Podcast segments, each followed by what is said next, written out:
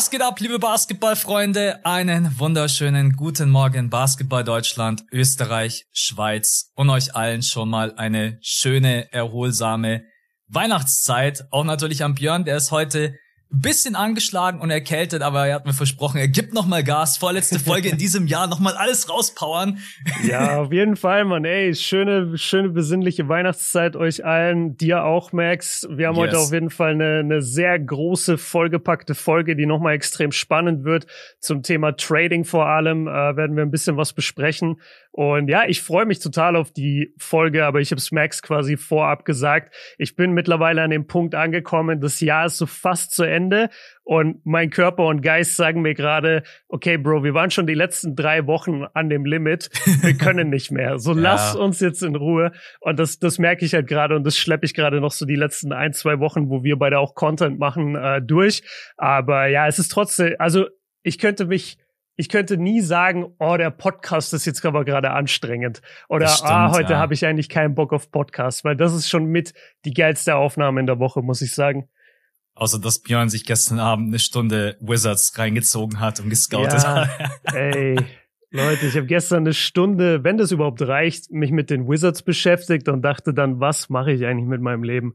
Ich habe mir, ich habe mir, ich habe mir auch Wizards reingezogen. Also übrigens heute eins unserer Themen für euch der tiefe Fall der Washington Wizards zehn Spiele in Folge verloren. Ich habe dann mir irgendwann gedacht bei den Wizards, ey, komm, geh rüber zu den New York Knicks, die haben wenigstens sieben Spiele in Folge gewonnen und habe ja. dann angefangen, die Knicks zu scouten. Äh, bin dann aber auch, also habe mir auch ein bisschen die Bulls angesehen und das war dann auch sehr, sehr traurig. Also wir haben heute eigentlich zwei geile Themen mit dabei, Top Trade Kandidaten. Welche Kandidaten sollten jetzt dann vielleicht in nächster Zeit getradet werden oder macht auch Sinn für das Team?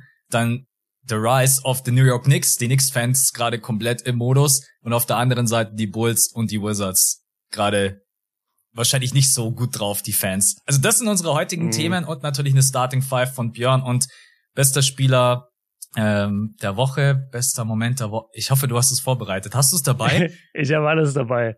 ich, bin, ich bin komplett ready und wir können von mir aus auch direkt in die Starting Five gehen. Yes, und äh, wir können uns bei, bei manchen bei manchen Fragen mach ruhig mach ruhig eine kurze Antwort. Wenn du ein bisschen ausholen willst, kannst du ein bisschen ausholen. Ich antworte nur mit Ja und Nein. okay, das funktioniert schon mal nicht bei der ersten Frage. Was ist aktuell dein Lieblings League Pass Team? Also das Team, was du dir einfach immer anguckst, auch wenn es jetzt nicht große Aufmerksamkeit vielleicht bekommt oder auch wenn sie mal ein Spiel haben, weiß ich nicht, gegen Houston oder so, das jetzt nicht groß beachtet wird. Wen guckst du trotzdem extrem gerne? Ein Wort, Pelicans. Ich, ja. ich ziehe mir gerade von den Pelicans einfach unglaublich gerne die Spiele rein. Egal gegen wen. Es müssen jetzt auch nicht die Top-Duelle gegen die Phoenix Suns sein, was man jetzt halt zuletzt dreimal hatte. Die spielen in diesem Jahr viermal gegeneinander, weil der ein oder andere auch mal auf Insta gefragt hat, Spielen die jetzt nur noch gegeneinander? ja, die spielen aber, schon Playoffs vorab. Ja, aber für euch nochmal ganz kurz so, in der NBA wird sowieso so viel geflogen und gereist und meistens versucht die NBA das dann, dann so hin zu koordinieren, dass äh, wenn man sowieso schon in der Nähe ist, dass man den ein oder anderen Stretch dann auch einfach abhaken kann und deswegen spielen die auch gerade sehr viel ähm, gegeneinander. Pelicans, ich überlege gerade noch, gibt's noch? Ja, okay, Orlando Magic logischerweise ja. irgendwie. Nein, der Winning Streak ist vorbei. Ich habe es vorhin gesehen im Boxscore. Äh, ja. Kommen wir gleich dazu. Nimm, ja, ja. nimm noch nicht, okay. nimm noch nicht vorweg. Okay. Ähm, aber um aber deine okay. Frage zu beantworten, Pelicans und bei dir auch Pelicans? Ja, safe. Also das erste Team, an das ich dachte, ist Pelicans und jetzt, wo du die Magic erwähnt hast, denke ich mir, ja, natürlich, Magic müssen wir ja. auch mit reinnehmen. Okay, nächste Frage. Was ist der beste Weihnachtssnack slash Süßigkeit slash Essen? Also du kannst hier auf alles eingehen, aber worauf freust du dich am allermeisten in der Weihnachtszeit? Was schmeckt am besten? Tatsächlich einfach diese Lind-Nikoläuse. Sagt man Nikoläuse? Mm. Ja. Das Ding, ja. das, das Ding ist einfach, ich will dann immer nur so ein Stück abbrechen und am Ende sitze ich auf dem Sofa und hab mir einfach den ganzen Nikolaus reingebrettert und denk mir so, Alter, du fettes Schwein. äh, ja, nee, aber ich muss sagen, das ist was, was ich mir halt ansonsten nicht reinziehe. Also ich bin generell jetzt nicht irgendwie so der Vollmilch-Schokoladenliebhaber, überhaupt nicht. Ist das mhm. ganze Jahr überhaupt nicht mein Ding. Aber ich habe dann doch zur Weihnachtszeit auch einen äh, Weihnachtskalender mit äh, Schokolade und diese ah, Nikoläuse. Nice. Genau, und deswegen ist das wahrscheinlich so der. Und natürlich Plätzchen von Mama. Mama, Kuss geht raus an dich. Äh, ja. Das ist natürlich was, worauf ich mich immer freue. Genau. Ansonsten, okay, Adventskalender ist natürlich geil. Da habe ich dieses Jahr leider keinen. Was ich sagen kann, ist bei mir Also wenn ich snackmäßig sagen müsste, wären es auch Plätzchen. Mhm. Aber das, worauf ich mich eigentlich am meisten freue, ist schon die Gans. Muss ich ja. ganz klar sagen. Die Weihnachtsgans ja. schmeckt schon übertrieben gut. Aber okay, nächste Frage. Wer wird früher einen Ring gewinnen? Hatten wir vielleicht auch schon mal das Thema, aber ich finde es immer mal wieder spannend, solche Themen aufzumachen. Wer wird früher einen Ring gewinnen, deiner Meinung nach? Joel Embiid oder Nikola Jokic? Finde ich es in diesem Jahr ganz geil eigentlich. Beide MVP-Kandidaten, beide ein gutes Team, aber nicht so geil, wie man sich's wünscht. Beide mit Schwächen auch äh, in ihrer Mannschaft. Sie könnten es gewinnen, sie können es aber auch nicht gewinnen. Wer glaubst du gewinnt zuerst einen Ring? Also wenn ich mir eigentlich rein das Team anschaue von der Zusammenstellung her und von der Defense, dann würde ich Sixers antworten. Allerdings glaube ich, dass die mhm. Nuggets in den letzten Jahren weitergekommen sind als Philly. Ähm, ja, stimmt. Deswegen. Äh, es ist, das ist eine super schwierige Frage. Ich sag, Philly hat das stärkere Team, allerdings ist Jokic sicherlich der bessere Spieler, um den es leichter herum ist, ein Team aufzubauen. Äh, auch ein Championship-Team würde ich jetzt mal behaupten. Ne? Ich gehe mit, ich gehe mit Philly. Keine Ahnung. Ich denke einfach, Philly mhm. hat das mhm. wesentlich bessere Team. Vor allen Dingen defensiv liegen da einfach Welten dazwischen. Und ich würde auch sagen, wenn die beiden in der Serie aufeinandertreffen würden, ne, sieben Spiele, dann gehe ich auch mit den Sixers aktuell. Deswegen würde ich antworten, äh, Philly, Joel Embiid. Okay, interessant. Also mein Take wären die Nuggets. Und zwar deswegen, weil ich das Gefühl habe, der Westen ist offener. Der Westen ist leichter durchzukommen. Du hast nicht diesen einen Clear-Cut-Favoriten mm. in der Eastern mm. Conference. Hast du mit den Bucks und den Celtics zwei so eingespielte Retter. Powerhouses seit Jahren. Dagegen musst du erstmal ankommen. Aber in der Western Conference, du kannst im Moment nicht sagen, Gehen die Grizzlies Stimmt. an die Eins und kommen durch? Kommen die Suns durch? Kommen die Pelicans durch? Oder halt doch die Nuggets? Who Jeder knows? hat so krass Probleme, gell? Im Westen. Ja. Jeder hat irgendwie mal so eine Down-Phase. Das ist echt, ja, ja. Warriors sind immer noch an der 11, Mavs an der 10. Also diese, diese Western Conference ist so weit offen und ich habe halt das Gefühl, der Osten ist einfach im Moment äh, deutlich mehr stärker. gelockt. Genau, ja, also Bucks und Celtics werden es höchstwahrscheinlich ja. unter sich ausmachen. Okay, ja, dann ähm, gehe ich trotzdem mit den Sixers. ist in Ordnung. So, ähm, ja, oh, ich weiß nicht, ob ich dich da hätte, hätte darauf vorbereiten sollen oder ob du direkt eine Antwort hast. Auch wieder, wir bleiben beim Thema Weihnachten. Was ist dein Lieblingsweihnachtssong? Willst du mich verarschen? Ich habe gerade vor dem Pod mir gedacht, das wäre eigentlich eine geile Was Frage. Was ist eigentlich mein Weihnachtssong? Nee, ohne, ey, ohne Witz, ich bin vor dem Pod hier gesessen, hab mir gedacht, was ist eigentlich so ein Lieblingssong, den ich zur Weihnachtszeit am liebsten mir reinbretter? Und jetzt stellst du mir diese okay. Frage. Ähm, ja. Ich höre unglaublich gerne I'm Driving Home for Christmas. Ich habe keine Ahnung. Ey, das ist meine Antwort gewesen. Jetzt wird's richtig, jetzt wird's richtig komisch, Leute. Also wir haben scheinbar echt eine Connection da. Ja. Weil ich dachte auch sofort, ey, Driving Home for Christmas ist schon der geilste. Ja, es ist ein, keine Ahnung, das ist irgendwas, was einem so, boah, das klingt jetzt so kitschig, so irgendwie mich voll abholt und in diese Weihnachtszeit reinzieht und irgendwie, mhm. ja, I'm driving home for Christmas, würde ich antworten, wenn du mich jetzt so spontan fragst. Ja, das ja, ist mein nice. Weihnachtssong. Lass, lass ich zählen und äh, war tatsächlich auch mein erster und also mittlerweile hat man das ja so gut wie nirgendwo mehr in Deutschland, aber es war schon eine Zeit lang auch so, auch, auch wenn man nur irgendwie vormittags noch in der Stadt war, um, um vielleicht die letzten Geschenke zu kaufen und dann lag Schnee und man fährt nach Hause und man mhm. hat dann irgendwie im Radio so Driving Home genau for Christmas das, ja. und es wird so ein bisschen dunkel gerade. Das ist schon sehr, sehr geiler Moment immer in der Weihnachtszeit. Also okay, dann, dann sind wir uns da einig. So, und jetzt die letzte Frage, äh, damit wir auch die Lakers-Fans und Lakers-Klicks mitnehmen können, damit wir im Titel ganz groß haben können, Lakers. die, die Frage ist doch, ähm, nachdem die Lakers jetzt so ein bisschen ein, äh, ein Comeback gestartet hatten nach dem katastrophalen Saisonstart, jetzt hat sich Anthony Davis verletzt, soll mhm. mindestens mhm. einen Monat ra raus sein. Wie schätzt du die Chancen der Lakers ein? Glaubst du, dieses Comeback, dieser, dieser Weg so langsam Richtung Play-In hält an? Oder sagst du, nee, keine Chance, die werden jetzt wieder da unten rumdümpeln? Mhm. Es wird auf jeden Fall schwieriger, weil du einfach das Pick and Roll nicht so die ganze Zeit laufen kannst wie mit AD.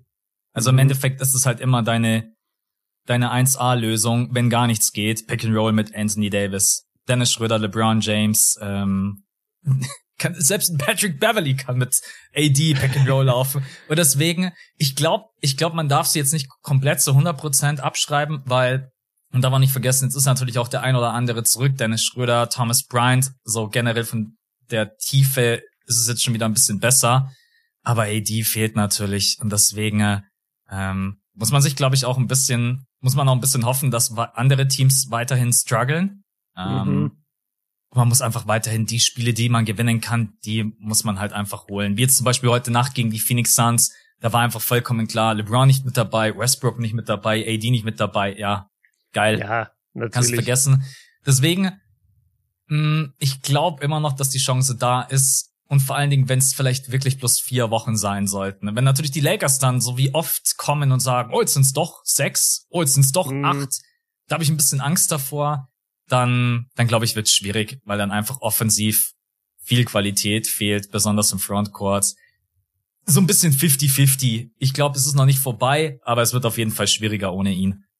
Also um die Lakers-Fans auch abzuholen, was halt für sie spricht, ist, dass sie jetzt in mhm. nächst, die nächsten zwei, zweieinhalb Wochen haben sie einen vergleichsweise einfachen Schedule. Also sie treffen nicht wirklich auf die Top-Teams. So die stärksten Teams, die sie jetzt sehen, sind die Heat, die Hawks, äh, die Kings äh, treffen sie zweimal, die natürlich stark waren zuletzt. Und dann am 10.1., also das ist ja wirklich erst in zwei, drei Wochen, dann treffen sie das erste Mal wieder auf die Nuggets, auf die Mavs, auf die Sixers.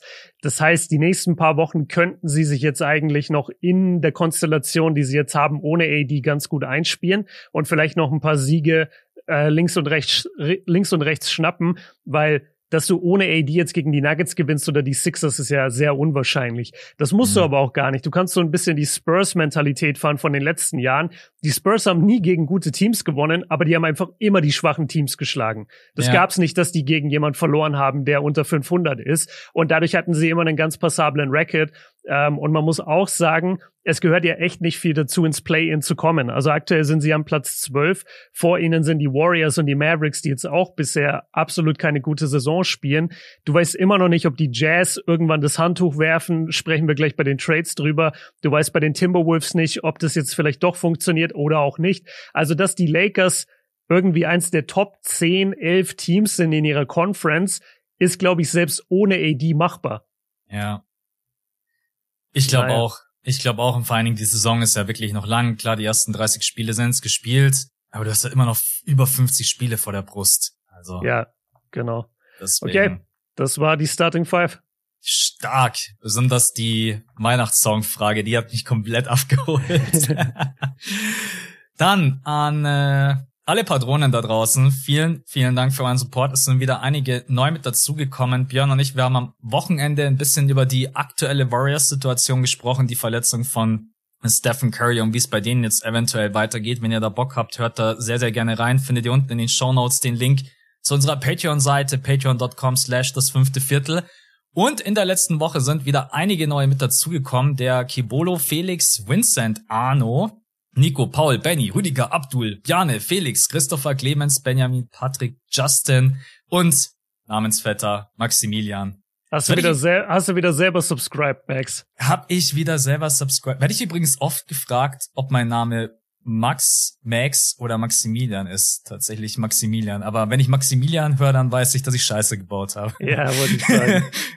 Ganzer ja. Name ist immer schwierig. Ganzer Name ist immer. Boah, ich habe das in der Schule immer gehört. Maximilian. Alter, sag einfach ja. Max. Und ja, nicht, das hatten äh, wir auch viel mit, mit Alexanders. Weißt du, wir hatten so zwei, drei Alexander in der Klasse und das war auch immer komisch, weil du rufst sie halt einfach nicht Alexander und dann die Lehrer immer Alexander. Wir hatten, wir hatten fünf Maxis in der Klasse und dann. Ey, das ist München, Alter. Das, das, das ist wirklich das ist, München. Das ist München und dann ging es einfach wirklich nur noch nach Nachnamen. Also mhm. äh, Wittmann, mein Nachname und dann Bracher, Hillinger, was auch immer, keine Ahnung, da hieß es dann nicht mehr Max. Ja. Weil ansonsten, wenn jemand Max sagt, du schaust, ja, ich nicht, ne? Max, bitte vor in die Tafel, kannst du das mal bitte vorrechnen, wie ich? und, äh, und das waren, das waren alles fünf Maximilians oder ja. auch nur Alter. Das waren äh, alles fünf Maximilians. In München ja. ist dieser Name so krass verbreitet, das gibt's gar nicht. Ja. Es gibt auch so Namen, die funktionieren nur in München. Also zum Beispiel, ich glaube so Ludwig heißt so gut wie keiner in Deutschland, außer er hat irgendeine Connection nach in München. Ludwig kommt nicht aus dem Norden. Das kann nicht nee. sein. Jetzt meldet sich so einer so, hey, ich komme aber aus Kiel und nicht ja, aus ja. Ludwig. Nee, ja. oder, oder was ist auch, also so, das ist vielleicht ein bisschen veraltet, aber ich glaube so Leopold und Lorenz Und mhm. solche Namen habe ich auch das Gefühl, sind sehr, sehr Bayern und München verbunden. Das stimmt, ja. Ja, kurzer Namensexkurs. Kurzer Namensexkurs, genau. Kommen wir zu den Awards. Wen hast du als Spieler der Woche? Spieler Oder fangen wir mit bester Moment an? Ich habe keine Ahnung. Äh, äh, egal, ich bin total flexibel. Ich habe Mach äh, Spieler der Woche. Dann mache ich Spieler der Woche. Ja, bin aktuell als Philly-Fan sehr, sehr glücklich. Nicht nur über Joel Embiid, sondern generell die Entwicklung in den letzten Spielen, die letzten vier Spiele, alle gewonnen. Äh, Embiid mit überragenden Leistungen, äh, 36,5 Punkte bei 54 Prozent Field Goal Percentage. From Downtown, die Dreier fallen bei 60 Prozent. Er kommt halt 12,8 Mal an die Freiwurflinie und trifft die halt mit über 90 Prozent. Das ist halt als mhm. Big so ein Segen. Ne? Ähm, zum einen so oft an die Freiwurflinie zu kommen. Ich weiß, viele meckern immer und sagen, ja, Embiid, oh, Flop hier und da. Äh, ja, ist vielleicht mal ein Flop dabei. Aber zu 90 Prozent ist es einfach, weil die gegnerische Defense keine Antwort auf Embiid hat. 10,8 Rebounds, ähm, 1,8 Steals, ein Block im Schnitt. Ist mein Spieler der Woche. Ich bin mega happy. Vier Spiele in Folge gewonnen. Das Ganze noch ohne Tyrese Maxey. Die Sixers sind gerade auf dem Weg nach oben. Ähm, haben da Konkurrenz aktuell von den Brooklyn Nets, die über ihnen stehen. Mhm. Aber mein Spieler der Woche ist Joel Embiid. Ja, also bin als Philly-Fan gerade wieder besser gelaunt als zu Saisonbeginn. Okay, ja, das ist ein, äh, ein krasser Curveball für mich. Also ich habe nicht damit gerechnet, weil ich habe alleine schon drei Kandidaten, konnte mich nicht entscheiden und jetzt hast du quasi einen vierten mit reingeworfen. Äh, du hast die Nets gerade angesprochen. Man muss es ihnen einfach geben. Also die Nets gewinnen in letzter Zeit auch alles. Sie mhm. haben auch einen vergleichsweise leichten Schedule, aber auch hier gilt, genauso wie bei den Lakers vor ein paar Tagen oder, oder ein paar Wochen, du musst diese Spiele trotzdem gewinnen. Und es ist auch einfach mal gut, wenn du einen einfachen Stretch hast, dass du dich so ein bisschen in den Rhythmus spielen kannst dann gegen, für die besseren Teams. Und deswegen muss ich, ich, ich konnte mich nicht entscheiden. Es war ein Münzwurf. Ja, es war ein Münzwurf zwischen Kyrie und Durant, weil beide überragend gespielt haben. Also Durant in diesen drei Spielen jetzt zuletzt drei Siege, 34 Punkte im Schnitt, sechs Rebounds, 3,7 Assists, bei 65 aus dem Feld, 57 von der Dreierlinie, 96 Freiwürfe. Ja. Ich, ich habe keine Ahnung, wie ich sowas überhaupt noch evaluieren soll, weil das, das sprengt halt alles, was du kennst an Effizienz. Wenn du sagst, jemand ist ein effizienter Spieler, dann sagst du, okay, das absolute Maximum sind 50, 40. 50 mhm. aus dem Feld, 40 Dreierlinie. Der schießt 65, 57. Also wo, in welcher Konkurrenz ist er überhaupt noch? Wahrscheinlich in gar keiner. Und das gleiche gilt für Kyrie. Kyrie hat auch die drei Spiele gemacht, ähm, hat unter anderem dann den Game Winner getroffen in Toronto und Geiler hat auch Wurf sehr, sehr, sehr starker ja. Wurf auf jeden Fall. Äh, so ein bisschen Flashbacks zu den 2016er mhm. Finals Hab Game ich mir 7. Auch gedacht, ja. Ja, und, und Kyrie hat nicht weniger spektakulär. 31 Punkte, 5 Rebounds, 4 Assists bei ebenfalls sehr, sehr starken Quoten. Also er ist eher so im normalen guten Feld, 53 aus dem Feld, 38 von der Dreierlinie. Aber die beiden sind schon Wahnsinn. Und jetzt denkst du dir so, ja, okay, wenn die beiden schon so abgerissen haben, wer kann denn jetzt noch Spieler der Woche Kandidat sein? Jemand, der so ein bisschen Will Chamberlain jagt, und das ist Nikola Jokic. Jokic, ja. Jokic in den letzten drei Spielen, zugegeben, sie haben eins verloren gegen die Lakers ziemlich deutlich, aber Jokic in den letzten drei Spielen 36 Punkte, neun Assists im Schnitt, ja, und natürlich 17 Rebounds im Schnitt. Mhm. Ich weiß nicht, was man darüber noch verlieren kann. Die Effizienz 62 aus dem Feld, klar, Dreier fällt nicht so gut, Freiwürfe fallen gut. Ähm, ich weiß nicht, wie du ich habe das Gefühl, wir müssen fast neue Maßstäbe setzen nach der Saison, weil mittlerweile jeder so übereffizient ist. Jeder macht so einfach 30 Punkte oder zumindest 28 Punkte. Man muss fast neue Maßstäbe setzen, wie man Talent evaluiert. Ja. Ja, wenn man, also ich habe jetzt hier gerade mal die letzten vier Spiele aufgerufen. Wir haben zehn Spieler, die da über 30 averagen. Dann hast mhm. du dahinter noch weitere drei mit 29. Dann hast du noch Dame mit 28,5. Also das ist ja. einfach eine komplett. Und bestimmt, wenn du auf die Quoten guckst, dann siehst du höchstwahrscheinlich auch sehr, sehr viele hocheffiziente Quoten, Total, würde ich jetzt ja. mal schätzen. Also 54, 47,4 von Devin Booker, 60, 64, 46, 58. Also das sind schon sehr, sehr hohe Quoten. Äh, Jokic auf jeden Fall auch ein geiler Pick. Äh, natürlich eine verrückte Statline, bei der man schon denkt, geht es eigentlich besser? Dann siehst du die Will Chamberlain Statline von 1968 yeah. und denkst dir, ja, okay, ciao. Ähm, yeah. Kurze Frage an dich. Dritter MVP für Jokic? Ja, nein? Hättest du mich vor der Saison gefragt, hätte ich gesagt 100% nein. Jetzt im Moment will ich es nicht ausschließen. Es wäre es wäre Wahnsinn. Es wäre vom, mhm. vom Narrativ her etwas, was es seit, wer hat die letzten drei in Folge gewonnen? Wahrscheinlich, weißt du es gerade auswendig? Ich glaube Larry Bird Larry den Bird, 80ern. würde ich sagen, oder? Ja. ja. Genau, weil, genau, weil es haben nur Kareem, nee, oder, oder Bill Russell, Will Chamberlain und Larry Bird haben, glaube ich, sowieso nur als einzige drei, drei in Folge gewonnen. Also das wäre halt so krass, aber es ist total in Play. Also mhm. es kann wirklich passieren und er hätte es absolut verdient. Ich stelle mir halt die Frage, ob dann wirklich, und das wäre natürlich gemein, weil von, du solltest ja eigentlich bloß die spielerische Leistung bewerten.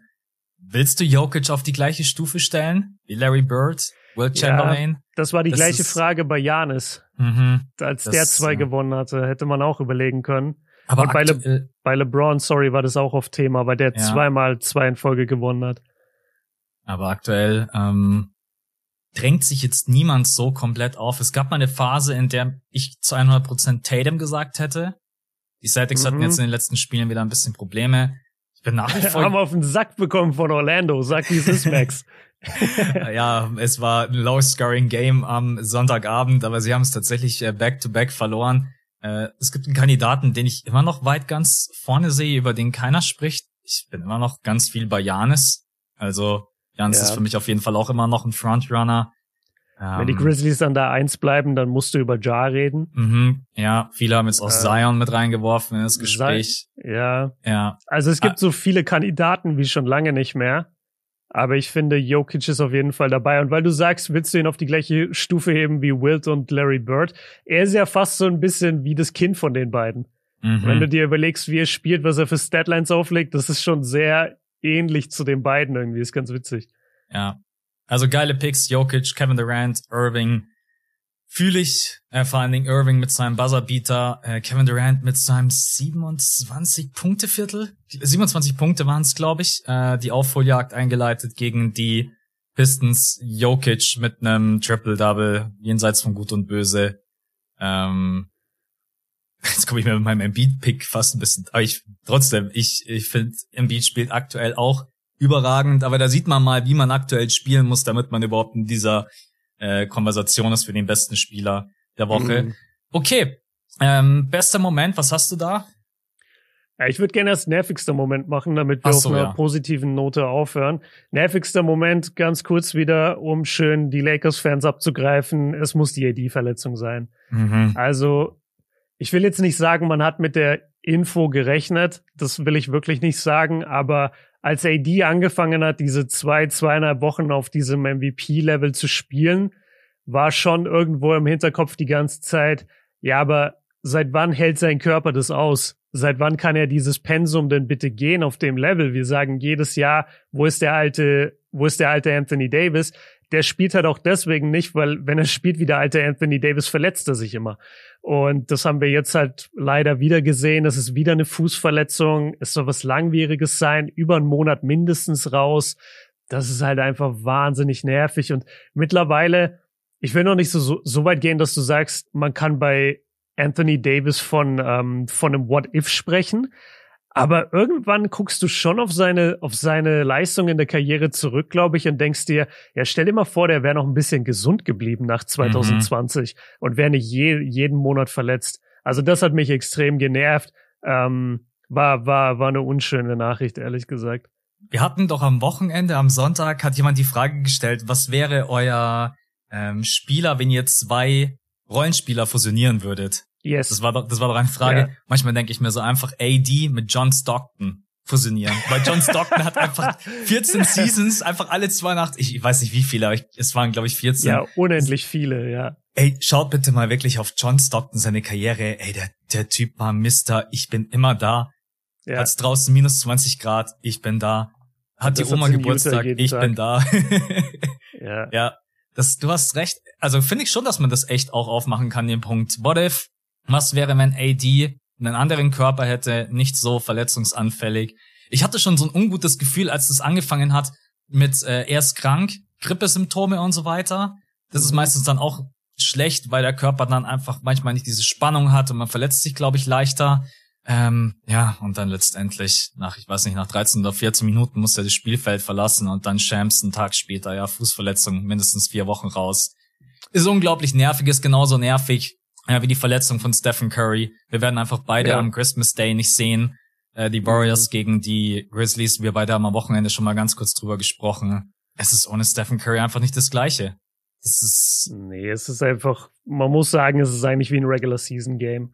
Also genau. ich freue mich auf Ja, aber ich glaube, viel mehr passiert nicht. Übrigens ganz kurz zu John Stockton. 16 Saisons mit 82 Spielen. Das ist komplett crazy. Ja. Das ist einfach richtig verrückt. Wie fit musst du sein? Ja. Aber das hilft natürlich auch, um deine Stats nach oben zu pushen. Also wenn du so viele Spiele machst, äh, das ist, glaube ich, übrigens ein Rekord, der niemals gebrochen wird. John Stockton, All-Time Assist Leader. Äh, ja, ja, da, da gibt's ja diese ganz wilden Berechnungen irgendwie, wenn mhm. er wenn du selbst drei Saisons irgendwie von ihm wegnehmen würdest oder vier, dann wäre er immer noch mit Abstand der Assist-Leader und so. Ja, das stimmt. Der hat halt auch, der, der hatte hier einen Stretch, da war der wie viele Jahre?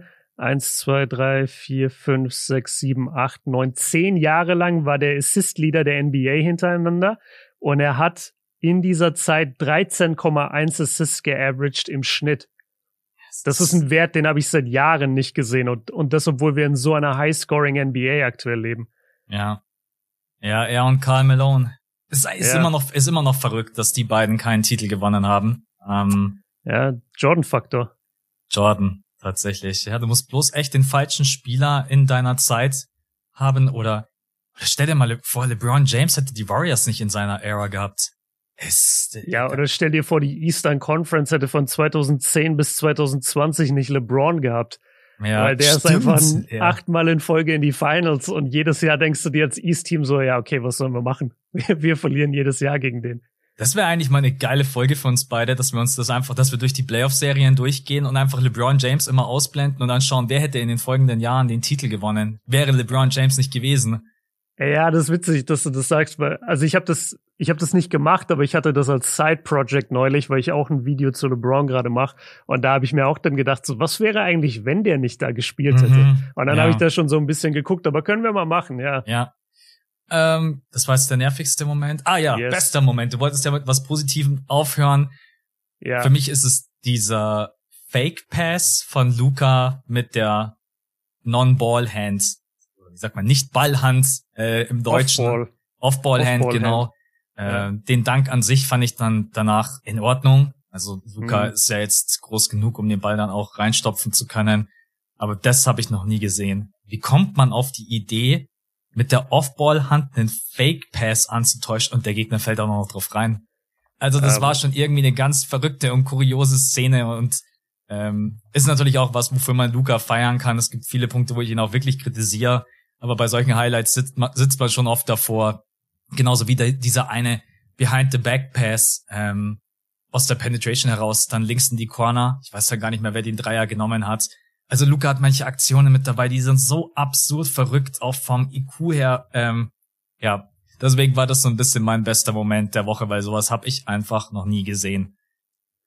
Ja, schaut sich's gerade nochmal an. genau, ich, ich habe es mir gerade nochmal angeguckt, damit ich auch äh, sicher bin, dass wir über die gleiche Szene reden. Weil ich glaube, viele haben das verpasst. Also das war der, das war der Dank über die Blazers. Und ich glaube, für die meisten war das wirklich so das Highlight, so, oh, guck mal, wie, wie Luca hier die nächste Person. Weil man aus einer Kameraperspektive sieht man das nämlich gar nicht.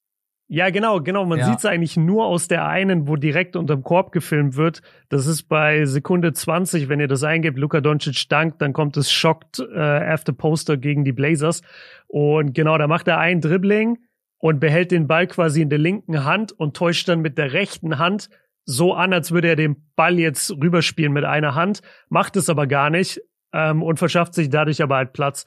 Ja, Wer ist ein geiler Move. Shaden Sharp? Ich weiß es gerade nicht mehr. Ich, ich meine, ja, ja, Sharp wird ja. verladen. Ist natürlich auch easy, einen, einen Rookie zu verladen in so einem Moment. Ja. Ja, ja der, der hat's gar nicht gecheckt. Und dann der Luca, weiß gar nicht mehr, was abgeht. Und dann hat Luca Eubanks aufs Poster gepackt, aber Eubanks war auch sehr spät. Also da war das Poster gegen Drew Holiday auf jeden Fall stärker neulich. Das ähm, stimmt. Mein bester Moment ist die Siegesserie der Magic. Auch mhm. wenn sie jetzt heute Nacht unterbrochen wurde, was natürlich schade ist, aber man muss es einfach nochmal sagen. Also sechs Spiele in Folge gewonnen, nachdem sie ja extrem schwach gestartet sind, jedes Spiel so gut wie verloren haben. Ähm, sie haben in den, Lex in den letzten zehn Spielen hatten sie fast eine Top 10 Offense, aber was entscheidend ist, sie hatten eine Top 5 Defense und das drittbeste Net Rating. Äh, Mo Wagner in diesen sechs Spielen 15 Punkte im Schnitt, sechs Rebounds bei 50, 40 und 100, hat keinen Freiwurf daneben gesetzt, obwohl er über dreimal an der Linie war pro Spiel und bei Franz waren die Quoten nicht ganz so gut, aber auch bei ihm als 21-Jähriger 21 Punkte, 4 Rebounds, 3 Assists. Also Wagner Bros haben einfach so abgeliefert, wie wir sie noch nie zusammen gesehen haben. Dazu sechs Spiele gewonnen, äh, so ein bisschen Hype ausgelöst. Jeder sagt plötzlich, oh, kommen die Magic vielleicht doch noch ins Play-In, weil die, weil die Eastern Conference ist unten so ein bisschen schwächer. Da gibt's Möglichkeiten, noch hochzukommen. Ich glaube nicht dran. Ähm, ich glaube, das war jetzt ein schöner Moment. Und ich glaube, die Magic bleiben da unten, weil sie einfach noch nicht gut genug sind, um mehr Spiele zu gewinnen. Oder was sagst du? Ich, ich denke auch tatsächlich, dass sie genau da bleiben werden. Oder dass mhm. sie vielleicht mal eins hochrutschen und dann wieder runter. Aber ich denke, die 13 ist der Spot über den Pistons und über den Hornets. Außer die, und wir sprechen ja gleich drüber, außer die Wizards sagen jetzt, ey, das macht hier gar keinen Sinn mehr. Wir traden jetzt Kai Kusma, den, den und den und hauen mhm. irgendwie alles raus. Oder die Bulls machen irgendwie den großen Blow-up. Äh, aber ansonsten, ne, wenn du mich jetzt heute fragen würdest, würde ich sagen, am Ende der Saison stehen die genau da, wo sie jetzt auch stehen. Mit Up ja. and Downs, ja. Aber es ist wirklich ein guter Spot für sie und wir haben ja auch am Wochenende drüber geredet und haben gesagt, guck mal, die Magic sind kein schlecht das Basketballteam. Die sind nicht schlecht zusammengestellt und die sind auch nicht schlecht vom Spielermaterial her. Die sind einfach so jung, dass die in vielen Situationen noch gar nicht gestanden haben. Und wenn du dann das erste Mal deine Crunch-Time im Staples Center oder so spielst, da brauchst du halt auch erstmal eine gewisse Routine. Du brauchst einfach diese Erfahrungen überhaupt. Und da ist es voll legitim, wenn man solche Spiele on the road, also on the road waren sie ja äh, auffallend schlecht, haben äh, auch jetzt mittlerweile nur einen Rekord auswärts aus 15 Spielen, haben sie nur drei gewonnen, haben mhm. zwölfmal verloren. Also das spricht einfach für ihre Erfahrung. Aber du kannst auf jeden Fall sagen, also ist, ist es zu krass zu sagen, Franz und Paolo sind unter den Top 50 NBA-Spielern? Mm. Kann man da einen Case machen? Ich würde fast sagen, ja. Ja, doch, glaube ich schon. Ja. Und, Auch wenn und ich die Top 50 jetzt nicht im Kopf habe, aber rein nur vom Gefühl her äh, zuerst mal schnell durchkennen. Okay, yeah. also das sind meine Top 20, die weiß ich immer auswendig. Aber nee, ich, ich würde schon sagen, so Top 50, da kriegt man sie rein. Ich habe ja, ich mache ja jeden Morgen nach dem Aufstehen, nach dem Zähneputzen, mache ich erstmal meine Top 50 und aktualisiere die. Ja, aber das, das muss man halt dazu sagen. Also Magic super jung, super unerfahren, deswegen verliert man viele Spiele. Aber was da kommt in nächster Zeit für die nächsten Jahre ist echt scary. Und wir haben auch am Wochenende, oder nee, wann haben wir neulich drüber geredet? Letzte Woche, oder? Wo Wembanyama passen würde? Genau, ja, es war letzte das, Woche der Spotify-Pod, ja, genau. Ge genau, genau. Ja, deswegen also Magic für mich auf jeden Fall äh, bester Moment der Woche. Hat extrem Spaß gemacht, denen zuzugucken oder die, die letzten zwei Wochen, muss man eigentlich sagen. Ich meine, die Magic können jetzt Wendell Carter Jr., Mobamba, Ball Ball und so weiter traden, weil die haben ja jetzt mit Mo ihren neuen Starting Five Center gefunden. ja, sollten die wirklich machen. Moritz Wagner ab in die Starting Five, alle anderen Bigs traden und dann schön auf Wemby gehen erstmal ein paar Picks sammeln und dann, wenn man nicht den First-Round-Pick bekommt, dann einfach sagen, hier, acht First-Round-Picks für Vampire. War gestern eine Frage in meiner Insta-Fragerunde, Runde, was wäre der Wert für Wembanyama, wenn man ihn verfügbar machen würde? Und ich habe keine Antwort oh. darauf gehabt. Weil wie, wie bemisst du den Wert von so einem Jahrhunderttalent. Das muss man einfach sagen. Ich war da in den letzten Jahren immer ein bisschen vorsichtig, weil Jahrhunderttalent, jeder war irgendwie ein Jahrhunderttalent. Äh, ja. Zum Beispiel Evan Mobley ist auch ein großes Talent, aber er ist für mich kein Jahrhunderttalent. Ähm, mhm. Was gibt man ab für Wembanyama? Wo sagst du als Franchise, ich bin zufrieden? Weil selbst wenn jemand zu mir kommt und sagt, ich gebe dir sechs First-Round-Picks, dann denke ich mir halt immer noch so, ja, aber weiß ich, dass einer von diesen First-Round-Picks dann aber irgendwann vielleicht auch so wie Wembanyama ist. Das ist halt so der Punkt. Deswegen, ich weiß gar nicht, ob man wenn man ja überhaupt jemals traden würde, wenn man diesen First-Round-Pick hat. Das ist eine sehr schöne Frage. Außer du gibst mir Janis. Außer du gibst ja. mir irgendwie so Janis oder so, dann sage ich, okay. Genau, du, du brauchst halt quasi etwas, was jetzt schon eine sichere Anlage wäre. Also mhm. wenn du jetzt so, so von Investitionen sprichst, weil Wembanyama ist das größte Asset, was du aktuell haben kannst. Wenn du diesen Number One Pick hast, jeder will den haben. Alle anderen 29 Teams. Das heißt, du könntest sagen, ey, wenn ihr den haben wollt, ich will irgendwas sicheres. Gebt mir mhm. einen Janis, gebt mir einen Luca, gebt mir einen Jokic. Ist vielleicht ein bisschen zu teuer. Also ich glaube, kein Team würde das machen. Mhm. Aber das wäre wahrscheinlich der Gegenwert. Und dann habe ich mir gedacht, Thema Picks ich hätte jetzt früher vielleicht gesagt, so ja, so vier, fünf First-Round-Picks. Nach dem Rudy Gobert-Trade sagst du eher so zwölf, dreizehn. Das ist das Problem. Seit dem Gobert-Trade, dieser Gobert-Trade hat vom Wert her alles verändert in der NBA. Wenn Gobert, sorry, wenn Gobert vier First-Rounder wert ist, ja, was ist dann Wemby wert? Wahrscheinlich acht. Mhm. Ja. Also ich, ich hätte jetzt gesagt, okay, bei sechs würde ich drüber, drüber reden lassen mit mir. Gib mir sechs First-Rounder Sam Presti und dann kannst du den Pick haben. Würde ich mir überlegen. Vor allen Dingen, wenn man vielleicht auch in diesem Draft-Jahrgang dann trotzdem noch einen Top-5-Pick hat, dass man einen anderen mhm. Spieler mitnimmt. Ja. Ey, mir ist gerade der Joke eingefallen, dass äh, Gobert sich irgendwann am Ende seiner Karriere hinstellt und sagt, I changed the NBA forever. Aber nicht wegen seinen Skills, nicht wegen seinen Skills, sondern wegen, wegen seinem Trade. Trade wert. Ja. Hast du noch ja. einen besten Moment? Hast du deinen eigentlich schon gesagt? Ja, den äh, Pass von Luca. Also nicht ah, okay. den Fake, den Fake ja, Pass und ja. den Dank, genau. Ich habe nämlich auch wieder, noch wieder Pierre mir wieder zuhört. Ja, ich habe einfach nicht zugehört. Äh, ich ich habe aber noch einen, äh, das ist auch ein Move quasi und das war der Windmill Dank von Anthony Edwards. Mm, der war ja. vor ein paar Tagen und äh, das war für mich der, der cleanste Windmill, den ich gesehen habe seit Vince Carter. Vince Carter hat auch einen sehr, sehr geilen Anfang seiner Karriere gehabt, in Toronto noch. Ähm, auch perfekt hochgegangen, Arme durchgestreckt, einmal wirklich komplett die Windmühle gezogen. Weil wir haben ja zum Beispiel LeBron vor ein paar Tagen auch gesehen, der hatte auch einen Fast Break Dank und dann wie die NBA-Spieler das halt machen. Die sind ja, die haben ja keinen Bock, jedes Mal einen Dunk-Contest-Dunk zu ziehen. Dann hat er halt so eine kleine Windmill gezogen. Ja, ne? ja, du, weißt, ja. du weißt, was ich meine, so eine kleine Windmill. Aber was, was Ant, also Anthony Edwards und Vince Carter da machen, die gehen halt echt hoch und, und rotieren den Ball einmal komplett mit gestreckten Armen, äh, quasi die gesamte Uhr entlang, die gesamte Windmühle und stopfen ihn dann. Das ist schon äh, wahnsinnig beeindruckend. Deswegen habe ich das noch als besten Moment. Es ist halt dann auch nochmal eine ganz andere Ausführung. Ich habe sowieso in dieser Saison Edwards, Zion, Shaden Sharp. Ja, Sharp und dann, ist krank. Sharp ist krank. Ich glaube, der, der kann auch wirklich oben sich aufs Backboard setzen und dann nochmal runterfallen und dann den Dank ziehen oder irgendwie so. Ja. Also ich glaube, wenn es wirklich darum geht, wer springt am höchsten, dann würden selbst Zion und Edwards da nicht rankommen. Weiß ich nicht, vier, das sind drei ja, und dann natürlich Ja, aber Ja wirst du, glaube ich, nie reinkriegen. Ähm, In den Dunk-Contest? Ja. Ja, ich glaube, auch Zion kriegst du nicht rein. Wahrscheinlich. Glaubst du, Zion macht den?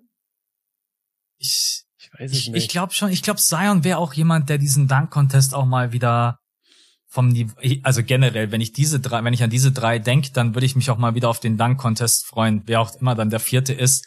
Die NBA muss einfach schauen, dass wieder Leute in den Dunk-Contest kommen, und selbst wenn du ihn irgendwelche Prämien zahlen musst, I don't know, keine Ahnung. Das ist, ja, aber äh, welche Prämien zahlst du Zion und Ja, die 200 Millionen jetzt schon safe verdient haben? Stimmt eigentlich, das ist eigentlich total bescheuert. Du, du kannst ja. denen keine Prämien zahlen. Aber, weil du sagst, das würde den Dunk Contest wieder beleben, was den Dunk Contest ja übertrieben belebt hat, war die Rivalität Aaron Gordon gegen äh, Zach Levine. Ja.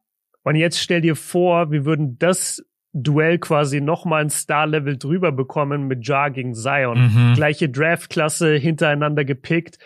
Das wäre Wahnsinn. Also zwei der spektakulärsten Athleten, die wir jemals gesehen haben. Wenn die beiden Bock hätten und sich entscheiden würden, ey, lass mal ein Jahr mitmachen, das wäre sehr gut für die NBA. Also diese Vierer-Rotation wäre krass. Ja, Zion, Edwards, Shaden Sharp. Ey, ich bin ich gehypt. ich, ich frage mich nur, ob Edwards ein guter Dunk-Contest Dunker ist. Jetzt abgesehen ich, von dem Windmill, ich weiß nicht, ob der auf dem Level da mithalten kann. Ich glaube, Edwards wäre so quasi, okay, ihr denkt, die beiden sind die Superstars. I took that personally. Mm, ja, könnte sein. Bestimmt. Und, und Shaden Sharp, der dann einfach so zu allen dreien sagt, ey, stellt euch mal bitte hin, dass ich euch über euch drüber danken kann. über alle drei drüber. Und die Pelicans und die Grizzlies Franchise komplett am Ende. Ja wegen Verletzungsrisiko. Ja, ist halt schwierig, weil Zion und Ja sind halt einfach gesetzte All-Stars. Mhm. Und wenn du ein gesetzter All-Star bist, dann machst du eigentlich selten beim Dunk-Contest mit. Das stimmt, ja. Aber Rivalität beim Dunk-Contest äh, würde dem Ganzen sicherlich wieder gut tun. Wie sind wir da ja. gerade hingekommen? Ach ja, wegen dem Edwards über, Windmill über den genau. Moment, ja. genau. Aber ja, von mir aus können wir so in Richtung äh, Hauptpot jetzt gehen. Gerne, gerne. Äh, was wollen wir weitermachen mit den Trade-Kandidaten und wollen dann durch die Trade-Kandidaten auch auf die Teams schauen, über die wir heute sprechen wollen? Oder willst du erst mit deinen Wizards ja, anfangen? ich ich würde gerne mit meinen Wizards anfangen. Das ist ja mein neues Lieblingsteam. Nee, und ich, und ich habe einfach ein bisschen was zu denen und ich finde, es macht mehr Sinn, erst über die Teams zu sprechen und dann über die Trade-Kandidaten, weil ja. man muss ja erklären, warum sind diese Jungs überhaupt jetzt dann Trade-Kandidaten. Also ja, fangen wir mal mit den Wizards an. Also, erstmal, was läuft falsch bei den Wizards? Aus den letzten 14 Spielen haben sie 13 Mal verloren. Sie sind in den letzten 14 Spielen haben sie das drittschlechteste Net-Rating, die zweitschlechteste Defense. Sie haben Bradley Beal wie so oft nur in sieben von diesen 14 Spielen überhaupt gehabt. Ich will nicht zu sehr auf Bradley Beal rumhacken, weil ich nicht sagen möchte, dass das einzig und allein seine Schuld ist. Aber man muss sich schon vor Augen führen. Der Typ ist 29 Jahre alt, hat in den letzten vier Jahren nie mehr als 60 Spiele gemacht, legt diese Saison 23, 4 und 6 auf. Das sind okaye Stats. Weißt du, mit wem er da ungefähr gleich ist? Mit Anthony Edwards, mit De'Aaron Fox, mit Anthony Simons. Mhm. Mit ja. jungem, jungem aufstrebenden NBA-Talent, die alle nicht die erste Option, ja gut, De'Aaron kannst du drüber streiten, aber die alle eigentlich nicht die erste Option sind. Und diesem Typen zahlen die Wizards 250 Millionen für die nächsten fünf Jahre mit einer Player Option und mit einer Non-Trade Clause. Das heißt, der verdient 50 Millionen im Jahr. Das war einer der schlechtesten Deals, den die Wizards hier abgeschlossen haben. Und die haben schon davor John Wall diesen Monstervertrag gegeben. Ähm, aber das ist nicht das Einzige, was bei den Wizards schlecht läuft. Und ich sage, es ist nicht nur Bradley Beals Schuld. Ähm, sie treffen den Dreier absolut nicht. Und du musst in der heutigen NBA den Dreier treffen. Sie sind Sie sind äh, das zehn schlechteste Teams, was die Versuche angeht, die Quote und die Treffer. Und gleichzeitig, obwohl sie den Dreier nicht viel treffen, dann würdest du ja denken, okay, dann machen sie halt viel in der Zone, dann kommen sie zumindest an die Freiwurflinie. Auch da rangieren Dafür sie auf den sie hintersten. Gar nicht die Spieler. Genau, auch da rangieren sie auf den hintersten Plätzen. Das heißt, die treffen keine Dreier, die kommen nicht an die Linie, die spielen keine Defense und ihr Franchise-Player ist nur die Hälfte der Zeit da. Go figure, dass du da einfach äh, nicht gut aussiehst. Und deswegen stellt sich halt jetzt dann bei so einem Team wie den Wizards, die jetzt 14 Mal gespielt haben zuletzt und 13 davon verloren haben, was willst du machen? Und ich habe drei Optionen für dich. Willst jetzt du? Bin ich gespannt. Ja, pass auf. Willst du den kompletten Rebuild, also wirklich Bradley Beal quasi in Trades, in Trades mit involvieren und sagen, ey, wir müssen einfach von diesem Bradley Beal Contract so früh es geht runter. Die zweite Version wäre, Du machst auch einen Rebuild, behältst Bradley Beal als, als Puzzlestück in der Mitte und sagst aber, ey, mit Porzingis und Kuzma um ihn herum, das funktioniert nicht, wir traden die beiden. Da hast du den Vorteil bei Porzingis und Kuzma, dass deren Wert individuell gerade relativ hoch ist, weil die sehr guten individuellen Basketball spielen. Ähm, auf der anderen Seite frage ich mich, wen kriegst du für die beiden, wo du dann sagst, die passen besser zu Bradley Beal? Das ist, das ist Version 2. Und Version 3 wäre, du hast ja ein paar junge Spieler. Also du hast Rui, du hast Danny Afdia und du hast, äh, ich vergesse immer seinen Vornamen, Kispert. Wer ist der mit Vornamen? Corey. Corey. Corey, genau, genau, Corey Kispert. Ähm, die drei hast du, die spielen auch der eine ein bisschen besser, der andere ein bisschen schlechter, auf jeden Fall gutes junges Talent. Du könntest die drei eintauschen für sozusagen Win-Now-Spieler. Also für mhm. Leute, die wir jetzt gleich dann auf der Liste sehen, Eric Gordon, Bojan Bogdanovic und so weiter, so diese Leute. Was ist dein Lieblingsszenario? Kompletter Rebuild, Porzingis oder Kuzma traden oder komplett auf die jungen Spieler verzichten und alles jetzt auf diese Bradley Beal Timeline auslegen? Also dieses Bradley Beal Ding, das wird man glaube ich nicht los. Selbst wenn du sagen würdest, wir wollen den traden, weil aktuell, wenn ich Jam eine andere Franchise wäre, möchte ich diesen Spieler einfach nicht haben.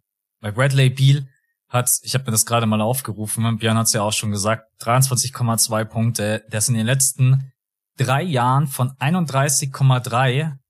Er war, nee, Topscorer war er nie, aber er war immer oben mit dabei, ist er gedroppt auf 23,2, 2021, 22 und jetzt auch wieder 23,2. Der Vertrag war einfach die dümmste Idee, die die Wizards jemals hatten und das musst du jetzt, glaube ich, erstmal die nächsten zwei, drei Jahre ausbaden, bis das Salary dann irgendwann nach oben geht und dieser Vertrag dann nur noch horrormäßig aussieht und nicht mehr albtraummäßig. Gerade eben ist es ein, gerade eben ist es einfach ein Albtraumvertrag. Deswegen würde ich das zweite Szenario nehmen, Porzingis und Kuzma traden. Die oh, beiden okay. haben jetzt äh, eine Player Option in der kommenden Offseason. Kuzma mhm. wird wahrscheinlich rausgehen. Der spielt gerade eben gut, du hast es ja gesagt. Der hofft halt nochmal auf einen Anschlussvertrag, irgendwie drei, vier Jahre zu mehr Kohle. Bei Porzingis bin ich mir nicht ganz so sicher. Der weiß natürlich auch um seine Verletzungsanfälligkeit.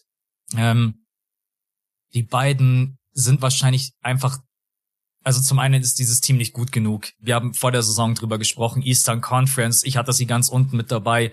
Du hattest sie, glaube ich, noch einen Spot weiter oben. Mhm. Ich, de ich denke, du musst dieses Team einfach neu strukturieren.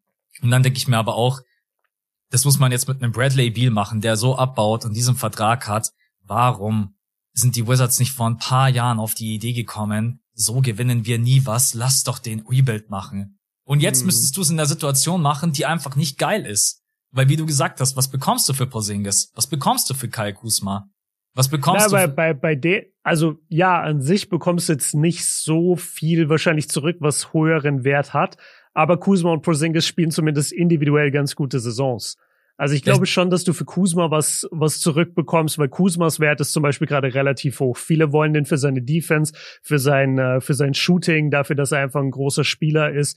Der, den kannst du schon einsetzen und ich glaube, einige Contender sind sogar interessiert gerade an Kuzma. Und was möchtest du dann zurückhaben? Weil ich würde sagen, als Wizards, ich möchte einen Spieler, der mir auf jeden Fall irgendwie trotzdem eine Basis gibt auf dem Flügel, ein 3D-Guy und ein First-Round-Pick. Und wenn ich aber weiß, dass mhm. Kuzma in der kommenden Offseason eventuell aus seiner Spieleroption rausoptet, dann, dann weiß ich halt nicht, ob man einen guten Spieler und einen First-Round-Pick bekommt für Kai Kusma. Warte, ich, ich probiere schnell einen Trade. Und wenn der funktioniert, dann habe ich da ein Dilemma gelöst. Das wäre natürlich ein Träumchen. Bei Porzingis bin ich, also, ich, ich mag Porzingis einfach als, als Spieler generell nicht. Also auch vom, äh, in den letzten zehn Spielen Porzingis 24,7 Punkte, 20 Prozent from Downtown. Er hat das halt mhm. immer noch nicht rausbekommen, from Deep Dreier zu nehmen, die kein Mensch braucht. Wie bei den Mavs damals. Ja. Keine Ahnung. Ich weiß es nicht, was man mit Porzingis anstellen ah. soll. Okay, warte mal. Ich weiß nicht genau, wie das dann von den Werten her ist, aber weil wir gerade beim Thema Contender waren, ich habe schon ein bisschen überlegt, würde Kuzma nicht Sinn machen zusätzlich bei Phoenix. Wäre das nicht eine schöne Addition? Und dann könnte man Jay Crowder für Kai Kuzma traden, der ja gerade sowieso nicht in der Rotation ist bei Phoenix. Aber mhm. wenn ich den Trade in der ESPN Trade Maschine mache, dann kommt da das Trade has failed. Ähm, ich schätze, weil Kuzma drei Millionen mehr verdient als Crowder. Wenn die Suns da jetzt einen Pick reinwerfen, ist es dann äquivalent zu diesen drei Millionen, die da fehlen? Oder ändert es nichts am Wert? Nee, das ändert nichts am Wert. Warte, ich gehe mal kurz rein bei Fansbo. Das ist eine Seite, die zeigt dir nämlich immer ganz kurz unten an, was das Problem ist. Äh, was verdient ein Kusma? 13. Der verdient 13. 13. Jay Crowder verdient, glaube ich, 10. 10. 10,1. Warte mal, ich habe hier die Wizards.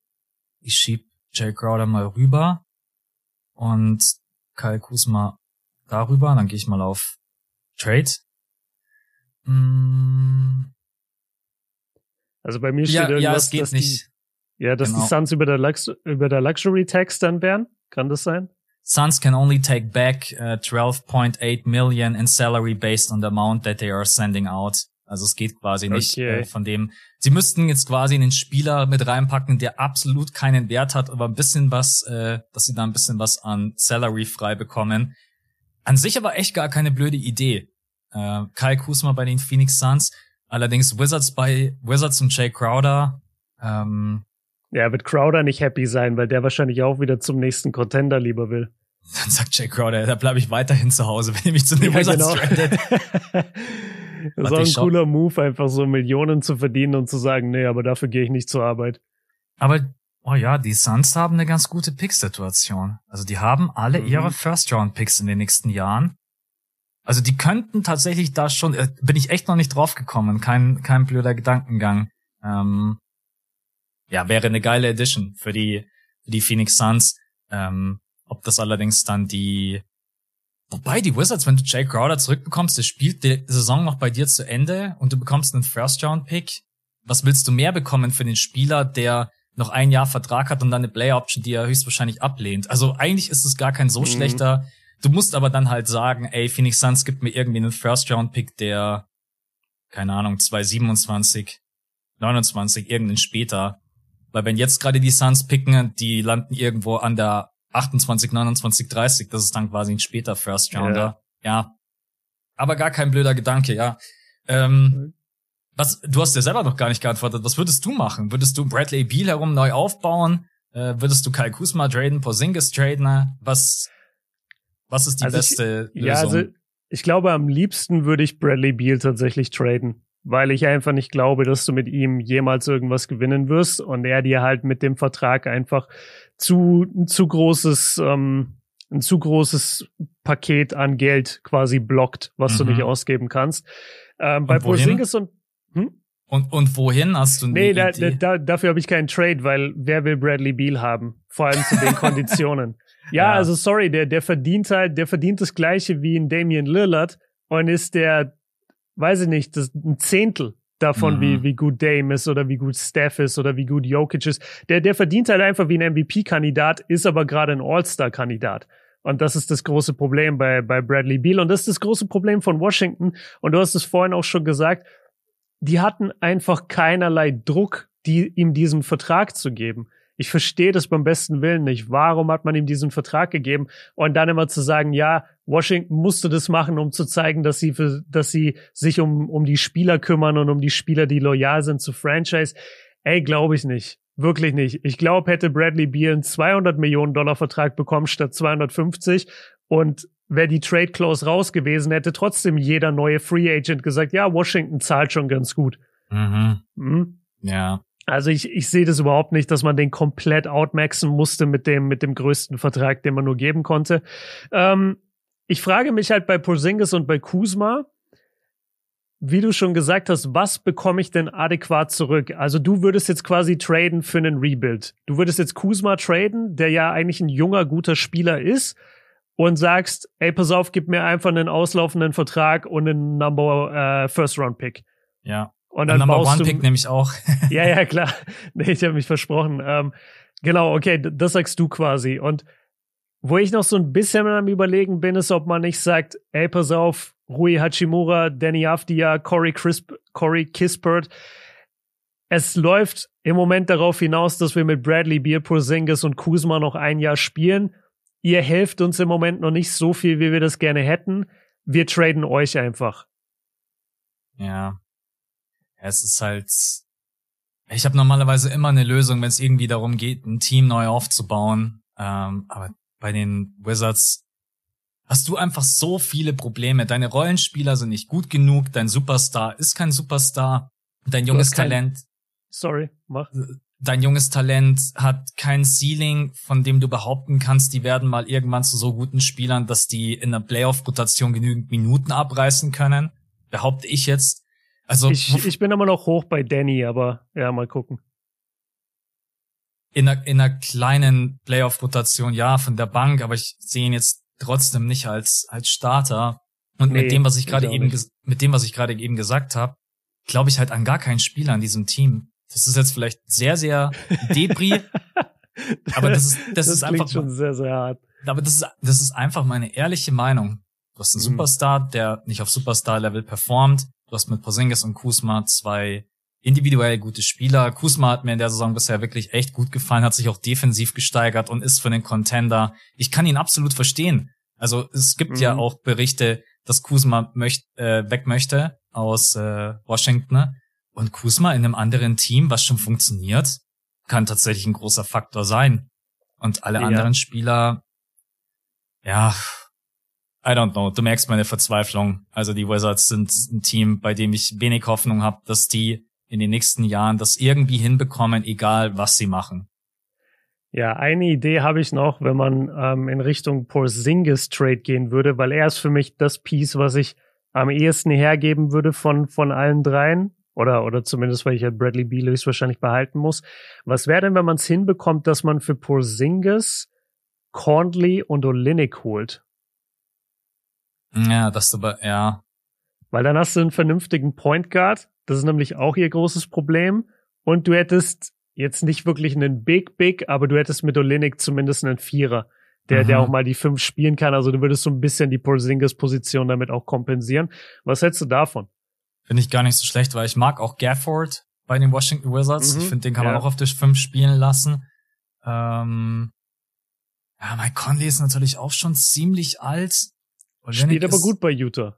Stimmt, ja. Das ist äh, den Move, den du machen würdest, das ist halt der Move zu sagen, okay, wir denken, dieses Team kann irgendwie in die Playoffs kommen. Wir holen, es ist ein Point Guard, der das Back and Roll gut beherrscht, äh, genau. äh, der auf genügend Erfahrung hat, mit Olinik jemanden, der das, äh, der das Feld breit macht. Behalten dann so Leute wie Kuzma, Montemoris, Avdia, Rui, Hachimura und so weiter.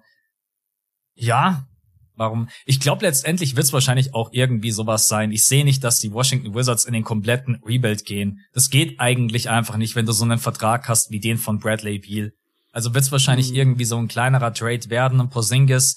Ähm, wobei ich immer noch der Meinung bin, die werden Kuzma abgeben, weil wenn Kuzma klar kommuniziert, ich habe keinen Bock mehr auf Washington, ne? ich lehne meine Player Option ab, dann verlierst du ihn halt ohne Gegenwert. Deswegen äh, ja. macht es keinen Sinn. Und vor allen Dingen, wenn ich sowieso schon unten mit dabei bin, und ich glaube, die haben auch ihren eigenen Pick, wenn ich mich nicht täusche. Warte, ich schau mal kurz rein. Die haben nicht ihren eigenen Pick, wenn das hier richtig steht. Ach du Scheiße. Das, weil sonst hätte ich nämlich gesagt, ey, bleib einfach da unten drinnen und hoff, dass du in der mhm. Lottery.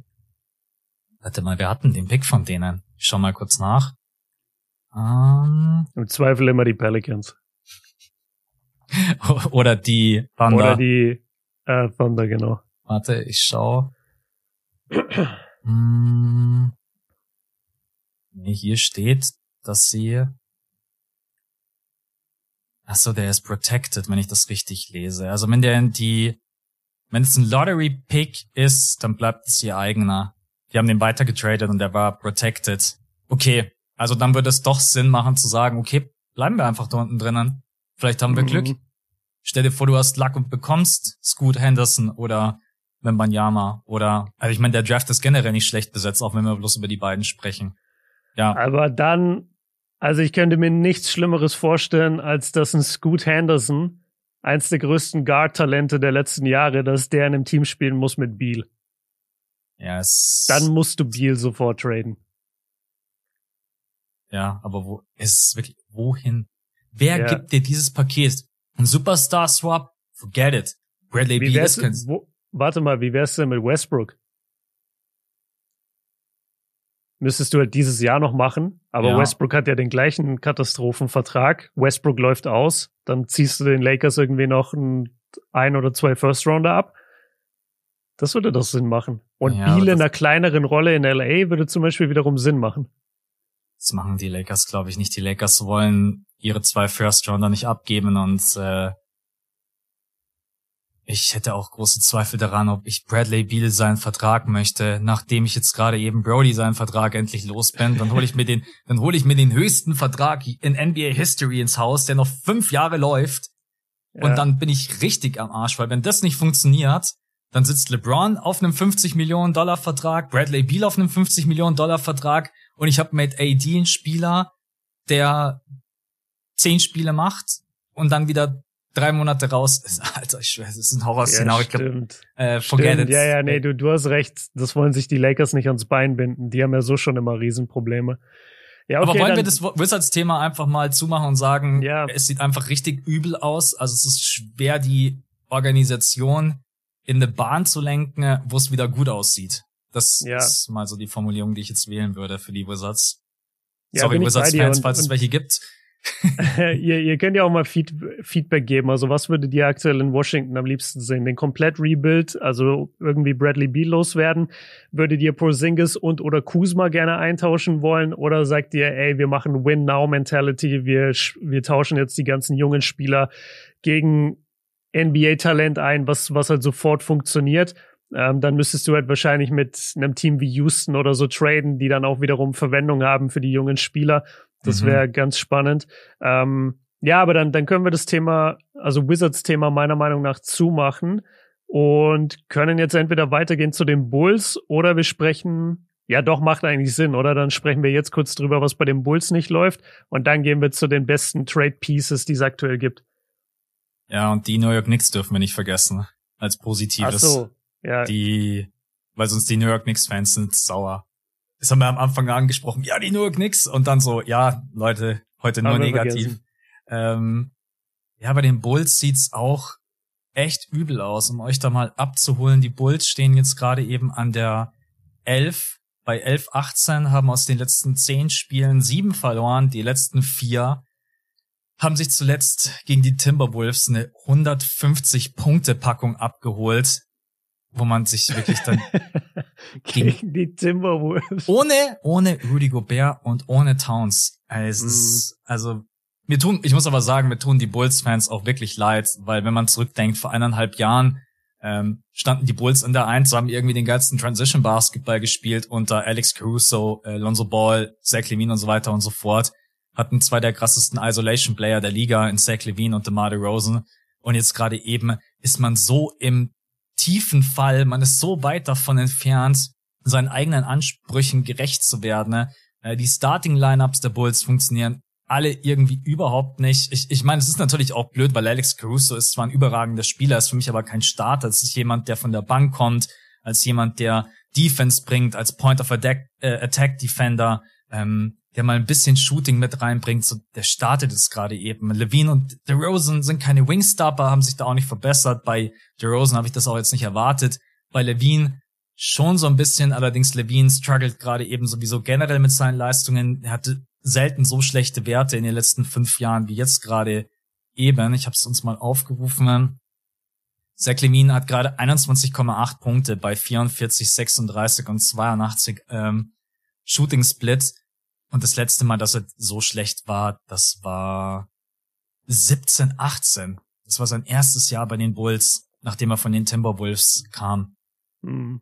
Ähm, ich bin nach wie vor kein Vucevic-Fan ein Center, der dir zwar Spacing bringt, aber ansonsten unglaublich wenig äh, defensiv immer angreifbar ist. Äh, Pat Williams ist in der Saison defensiv am struggeln, auch wenn seine Quoten gut aussehen. Ich bin ehrlich, also dieses, dieses Bulls-Team hat offensiv und defensiv auch so viele Baustellen. Ich finde zwar die Situation jetzt nicht irgendwie so dramatisch schlimm wie bei den Washington Wizards, weil doch mehr Qualität da ist, aber auch da würde ich überlegen, äh, ob man irgendwie trade-technisch was machen kann. Besonders Name Vucevic, den ich einfach mhm. echt mal gerne loswerden würde, wenn ich so auf die Balls gucke. Und dann musst du halt warten, bis Lonzo Ball zurückkommt. Ist auch eine schwierige Situation, weil wann kommt er zurück? Er ist verletzt seit Monaten, weiß selber nicht, was los ist. Ja, also so habe ich jetzt die Bulls wahrgenommen. Ich habe mir auch die Spiele angesehen. Es ist sehr, sehr isolation-lastig. Zach Levine wirkt oft unglücklich. Äh, wenn er dann auch mit der Second Unit mal auf dem Feld steht, wird er oft ignoriert. Ach, irgendwie kein schöner Basketball von den Bulls gerade. Ja, sie, sie haben so viele Baustellen. Also einmal muss man ganz klar, sorry, muss man am Anfang sagen, dieses Thema mit Lonzo, das hat ja keiner kommen sehen. Also wenn du dir überlegst, wie die Bulls gerade aussehen würden mit einem fähigen Point Guard, der auch noch auf dem Level verteidigen kann, das wäre ja der absolute Glücksgriff für sie. Und eigentlich hatten sie ihn. Weißt mhm. du, das mhm. Team bestand ja so. sie hatten ja diesen Pitbull-Backcourt mit ihm und mit Caruso. Wenn die auch wenn Caruso kein Starter ist, aber Caruso stand in den finalen Minuten mit Lonzo auf dem Feld. Und wenn die beiden im Backcourt verteidigt haben, das war schon eine komplett andere Nummer, als wenn Caruso das im Alleingang machen muss. Das ist schon mal Punkt eins. Und dann fehlt das ganze Playmaking von Lonzo. Dann hast du das, die, die stagnierenden beziehungsweise rück, rückschrittlichen Leistungen von Zach Levine. Äh, ich war ja letzte Saison in Chicago und was mir da aufgefallen ist einfach in Person, das war jetzt eine kleine Sample Size, klar, ich war bei vier Spielen, das war viermal ein Blowout, wo die, wo die Bulls auf den Sack bekommen haben. Zach Levine ist in keinster Weise irgendwie ein Führungsspieler auf dem Feld. Also weil so so wirkte das von außen. Der der der hat keine Leadership-Qualitäten, die man sehen konnte auf dem Feld. Der hat seine Mannschaft nicht mitgerissen. Und ich glaube, das hängt auch damit zusammen, dass wenn du als zwei Meter, was ist er, zwei Meter drei oder 1,98 großer athletischer Freak wenn du da einfach, selbst in deiner absoluten Prime, es nicht für nötig empfindest, dich defensiv zumindest auf ein durchschnittliches Level zu hieven. Weißt du, also es das heißt ja auch immer, äh, lead by example. Also, also lass deine Taten für dich sprechen, für mit deinem Beispiel äh, die Leute. Und sein Beispiel ist halt, ich bin eine Drehtür. Also er, ja. er, er verteidigt halt einfach gar nicht und The Rosen macht das auch nicht. Und dadurch, glaube ich, ist die ganze Mannschaft nicht wirklich inspiriert, defensiv irgendwas an den Tag zu legen. Und das hat sich so ein bisschen auffangen lassen mit Lonzo und Caruso zusammen. Aber nur mit Caruso alleine ist er halt allein auf weiter Flur. Das ist ein Problem. Dann hast du Patrick Williams, der seit drei Jahren irgendwie die gleichen Leistungen auflegt, wo du dir eigentlich auch so, der ist noch super jung, der ist immer noch 21, ich war gerade überrascht, wie jung er immer noch ist, aber eigentlich wartet man auch schon irgendwie so eine Saison auf die große Patrick Williams Explosion, dass er eine größere Rolle spielt. Tut er bisher nicht. Kobe White, schwierig, wirklich schwierig. Ähm, Goran Dragic hat solche Spiele, hat solche Spiele und es wird halt so dünn, dann, dann sprichst du schon über Javante Green und Andre Drummond und Derek Jones Jr. und diese Mannschaft ist zum einen zu dünn besetzt, sie hat keine Leadership, sie hat keine defensive Identität und du hast nicht das Gefühl, dass da irgendeine Inspiration oder Motivation herrscht. Das ist mein, mein Feeling von außen, wenn ich denen zugucke. Ja. Und ich glaube, dass die Bulls auch ein Team sind, denen einfach Trades gut tun würden. Auch einfach mal, um neue Spieler reinzubekommen. Man, man merkt das auch, finde ich, an dieser ganzen Körpersprache vom ganzen Team, wie die sich hängen lassen. Mhm. Also ich muss nochmal sagen, die lassen sich von den Timberwolves 150 Punkte, die haben sich wegklatschen lassen. Ähm, ja, wir sprechen gleich. Wir und die Timberwolves waren auf einem Back-to-Back. Das muss man noch sagen. Die Timberwolves haben in der Nacht sogar, ich glaube sogar auswärts davor gespielt, ja. kamen zurück und haben dann die Bulls mit 150 weggehauen. Wir sprechen gleich noch über sie. Sie haben gegen die New York Knicks zweimal verloren und haben da extrem schlecht ausgesehen, äh, kriegen ja keine guten Würfe herausgespielt, werden am Perimeter contestet und verteidigt, äh, haben unterm Korb, das muss man auch einfach mal sagen, klar, schön, dass Vucevic Spacing mitbringt, aber du hast mhm. unterm Korb überhaupt niemanden, der Dampf machen kann. Äh, weder dein, weder dein Frontcourt noch Zach Levine, der ja auch plus 3,9 mal an die Freiwurflinie kommt, was, wie du gerade gesagt hast, wenn du eigentlich so ein athletischer Freak bist, viel zu wenig ist. 3,9 Freiwurf-Attempts. Ja, also, ich würde traden. Ich würde versuchen, Vucevic irgendwie zu traden, weil das einfach ein Spieler ist, der der natürlich dann auch eine arme Sau ist, weil wenn dann natürlich am Perimeter DeMar DeRozan, Zach Levine, Dosumo und so weiter überspielt werden, dann stehen da halt Pat Williams noch als 21-Jähriger komplett überfordert und Vucevic, der defensiv als Drop-Verteidiger halt eine Katastrophe ist und generell als Rim Protector. Ja. Deswegen, äh, ich würde jetzt nicht den kompletten Blow-up hier reinballern, sondern mhm. ich würde schauen, dass ich vielleicht irgendwie ein, zwei Spieler trade, Vucevic, vielleicht auch Kobe White, an den ich mittlerweile nicht mehr glaube und dass mhm. ich warte, dass äh, Lonzo Ball wieder zurückkommt. Aber das müssen halt die Bulls kommunizieren. Lonzo, wie sieht's aus? Wie geht's dir? Mit ihrem Medical Team sprechen. Äh, wie ernst ist deine Verletzung wirklich? Weil er ist jetzt mittlerweile fast ein komplettes Jahr raus. Wenn ich mich noch richtig erinnere, war es letztes Jahr, nee, sorry, dieses Jahr im Januar hat sich, glaube ich, Lonzo Ball diese Verletzung zugezogen und hat seitdem kein Spiel mehr gemacht. also halt ich, ich, ich will jetzt nicht den Teufel an die Wand malen, aber wenn ein so junger Spieler so krasse, drastische Verletzungsprobleme hat, dass er immer wieder jahrelang raus ist. Und die News, die wir von ihm immer wieder hören, ist, die Ärzte wissen nicht genau, was ich habe. Die Ärzte sagen, ich kann spielen, aber ich habe trotzdem Schmerzen. Die Leute können mir nicht wirklich erklären, was ich jetzt überhaupt für eine Verletzung habe. Ich weiß es selber nicht. Also die, die News um die Verletzungen sind auch sehr, sehr besorgniserregend. Ja. Weil der könnte einfach sagen, ey, ich habe, weiß ich nicht, einen Meniskusriss und ich bin in neun Monaten wieder da oder in sieben Monaten wieder da oder was auch immer. Aber was er hat, keine Ahnung. Und ich glaube, also die letzten Meldungen von ihm, als er gesagt hat, er kann nicht mal, da war er schon ein Jahr lang raus oder eine ganze Saison und da hat er noch gesagt, äh, dass er nicht mal eine Treppe hochlaufen kann ohne Schmerzen. Mhm. Ja, Sorry. Also ich, ich rechne gerade überhaupt nicht damit, dass, dass Lonzo in der, in der nächsten Zeit zurückkehrt. Ähm, dann bist du echt am Arsch, weil was machst du dann? Du hast ja, du, keinen du, du Starting musst, Point Guard. Genau, du, du musst halt, ja, aber das Problem ist, wenn du jetzt Vucevic in den Trade reinbringen willst und, und von mir aus, okay, Kobe White, dann hast du zumindest noch einen Guard mit drin, aber ein Guard, dessen Wert gerade nicht besonders hoch ist in der NBA. Welchen Guard holst du dir denn? Da gehst du dann auch in Richtung Mike Conley Mhm. Wobei ich nicht weiß, ob das, ob das matcht mit den Verträgen. Und dann hast du halt einen alten Mike Conley, einen alten DeMar DeRozan. Du musst bei DeRozan denken, der ist auch mittlerweile was 34 34, so. glaube ich, ist DeMar, ja. 34 und hat noch äh, dieses Jahr Vertrag und nächstes Jahr Vertrag. Verdient mhm. jeweils 27, 28 Millionen. Ich will nicht, eigentlich, eigentlich würde ich es schade finden, wenn man DeRozan tradet, weil DeRozan ist sein Geld komplett wert.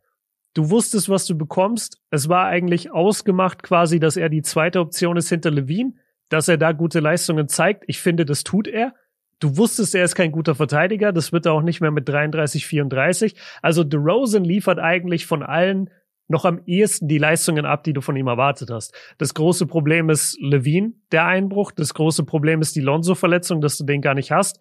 Und das große Problem ist die Lücke unterm Korb weil du halt, du hast es perfekt beschrieben, Vucevic und, und Williams, die sind halt einfach am Arsch unterm Korb. Die, die können das nicht auf dem Level. Was machen wir mit den Bulls? Warten, traden, äh, weil so wie es jetzt gerade eben läuft, wird das eine üble Saison. Mm. Ich wäre fast, ich wäre fast ein bisschen für. Wie lange hat der Vuce noch halt Vertrag? Vuce? Weiß ich nicht. Musst du mal gucken. Ich schau, ich schau für uns nach. Ja, genau. Guck mal nach. Ich will einen Gedanken äußern. Was mich so nervt bei, bei manchen Teams, und da sind die Bulls zum Beispiel das Paradebeispiel, du brauchst, finde ich, kein, bei, bei den Bulls kein Blow-up. Du hast wirklich drei, vier gute, gute NBA-Spieler, die du einfach in den, die du in den Playoffs spielen kannst. Und mhm. alleine die anzusammeln, ist ja schon mal eine, eine richtige Leistung, die du erstmal hinbekommen musst. Das haben viele andere Teams nicht. So, und jetzt ist doch die Frage, willst du die jetzt alle wegtraden für junges Talent? Oder sagst du, nee, warte, wir halten an diesen drei, vier Leuten. Also du hältst dann Levine fest an The Rosen und an Caruso. Sagen wir mal, die drei sind 100% gesetzt. Und dann sagst du, wie schaffen wir es jetzt, um die herum was Vernünftiges aufzubauen? Und das heißt, du würdest Leute wie Vucevic traden oder wen hast du dann noch? Kobe White würdest du traden. Ähm, Javonte Green weiß ich nicht, was der im Vertrag hat. Ayo würde ich noch behalten, aber da, da bin ich auch so ein bisschen befangen. Ich weiß es nicht. So, ich, ja. ich, ich würde es fast laufen lassen ich hab und einfach mich damit abfinden, ey, das wird halt eine scheiß Saison. Vielleicht einen Trade für Vuce finden. Gut, dass wir gerade nachgeschaut haben. Der ist in seinem letzten Vertragsjahr. Vucevic? Ja, keine Play Option, keine Team Option. Das bedeutet, die verlieren mm. den im Sommer zu 100 Prozent. Und dann würde ich ihn erst recht traden. Ja. Ich, ich bin. Okay. Ich bin Aber wer will Vucevic? Wer will denn? Hey, als, gib ihn zu den Pacers und sag, ich geb euch First Round Bigs, gib mir Miles Turner. Ich spreche mit Miles Turner und sag, hey, hast du Bock bei uns? Mit dir sind wir wesentlich besser. Rim Protection, Spacing, du bringst alles mit, was wir wollen. Wir geben dir einen guten Vertrag, dann traden wir für dich. Und dann geben Alter. wir den Vucevic, dann geben wir denen Vucevic und hauen irgendwie ein, zwei Picks, weil was wollen die Bulls denn machen? Willst du, wenn du Vucevic einfach so verlierst, ja, okay, kannst du natürlich machen. Ähm, dann stehst du ohne Point Guard da und ohne Starting Five Center. Lecco mio. Ja. Dann wird's ja, halt richtig übel. Also sorry, ne, ich, ich bin jetzt gerade die Pacers und ich bekomme diesen Anruf von den Bulls. Ich leg sofort auf. Vucevic für Miles Turner? Also ja, Miles plus, Turner. Plus ja, plus Picks, aber, aber was sind denn diese Bulls-Picks wert? Du, du ja, bist ja mit den viel, Bulls. So wie die spielen.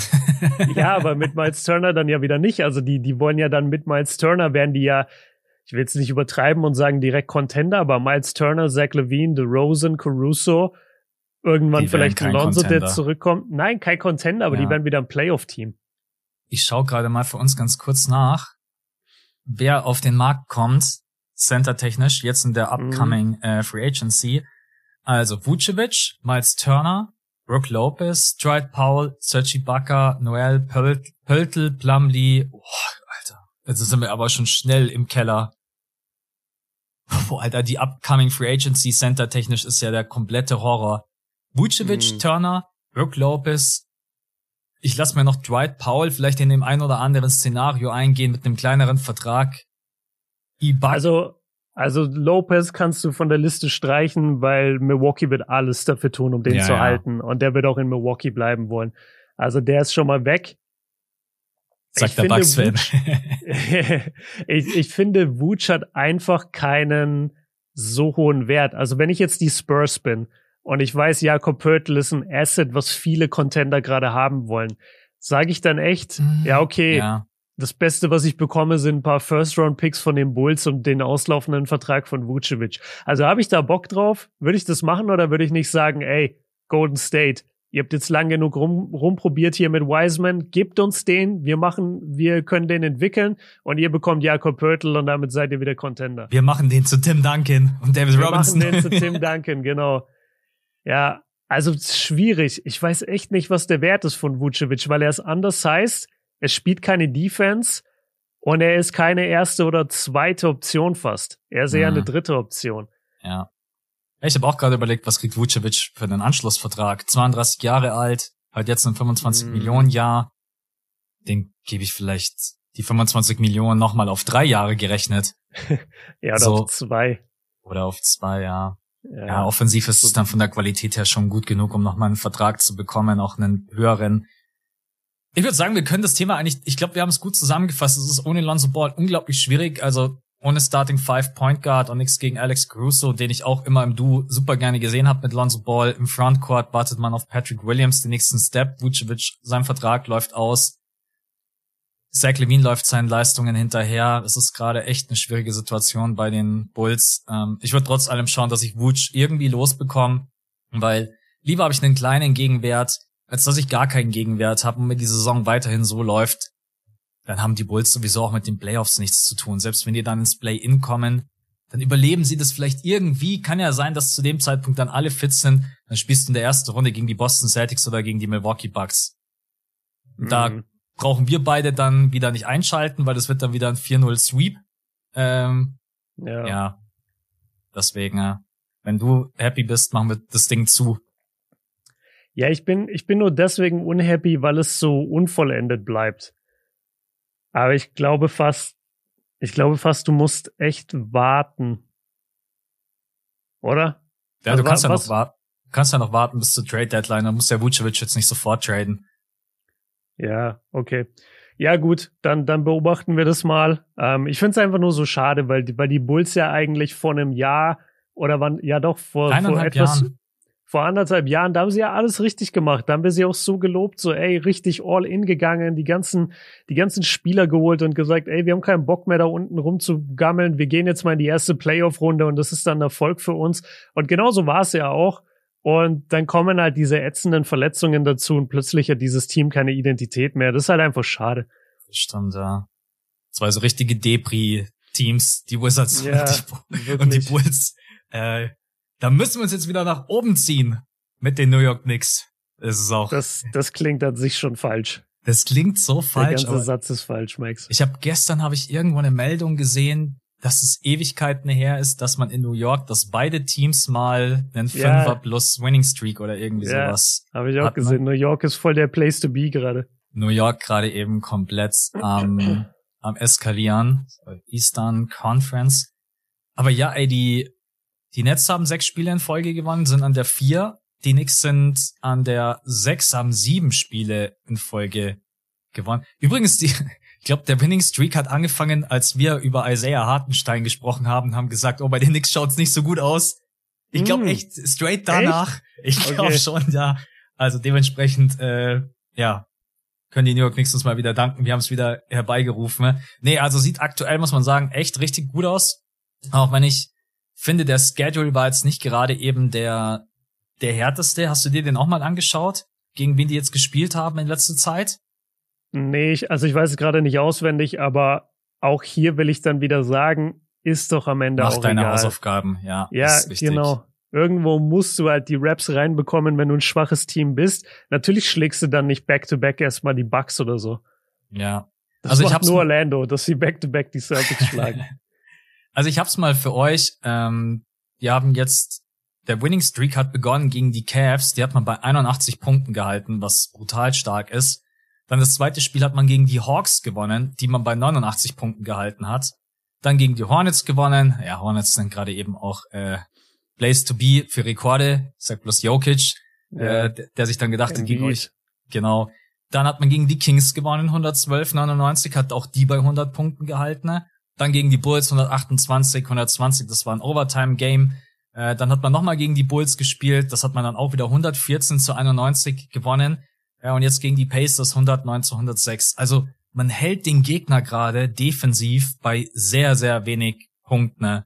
Und ich glaube, dass das tatsächlich auch einer der Faktoren ist, warum man diese ganzen letzten Spiele gewonnen hat. Weil offensiv bin ich immer noch nicht zu 100% überzeugt von diesen New York Knicks, aber man hat einfach ein brutal starkes Rebounding mit Mitchell Robinson und Julius Randle und Hartenstein.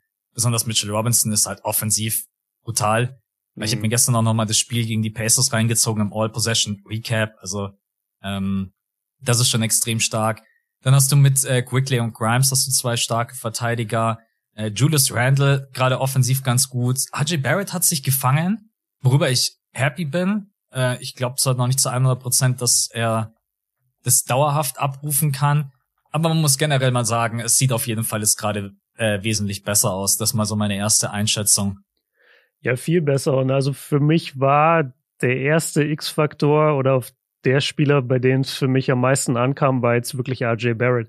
Weil wenn du dir anguckst, wie der in die Saison gestartet ist, ich glaube auch, dass wir mal ein längeres Gespräch drüber hatten, vielleicht dann in einem Sonntagspot. Ja, ja Patreon-Pod war das, ja. Ja, da hatten wir auch so ein bisschen die Nix drin und haben auch viel über RJ Barrett gesprochen. Und es war auch wirklich, also ich will jetzt nicht sagen katastrophal, aber es sah echt wie ein, wie ein krasser Rückschritt aus. Also mhm. er, er sah überhaupt nicht auf dem Level aus wie, wie andere Spieler in seinem Alter, die ins, weiß ich nicht, dritte, vierte Jahr gehen. Und ich habe es nochmal aufgerufen. Also in den ersten 20 Spielen, die er gemacht hat, hatte er 18 Punkte, 5 Rebounds, 3 Assists, sorry, bei knapp 40 Prozent aus dem Feld und 27 von der Dreierlinie. Also für einen, für einen Guard absolute Trash-Stats, vor allem von den Quoten her. Seitdem in diesen vergangenen zehn Spielen ist er bei über 20 Punkten im Schnitt, trifft 45 Prozent seiner, äh, seiner Würfe, trifft über 37 Prozent seiner Dreier, was enorm stark ist und hat auch seine Assist und äh, nee, sorry, die Assist-Werte hat er nicht gesteigert, aber hat nochmal deutlich bei den Rebounds zugelegt.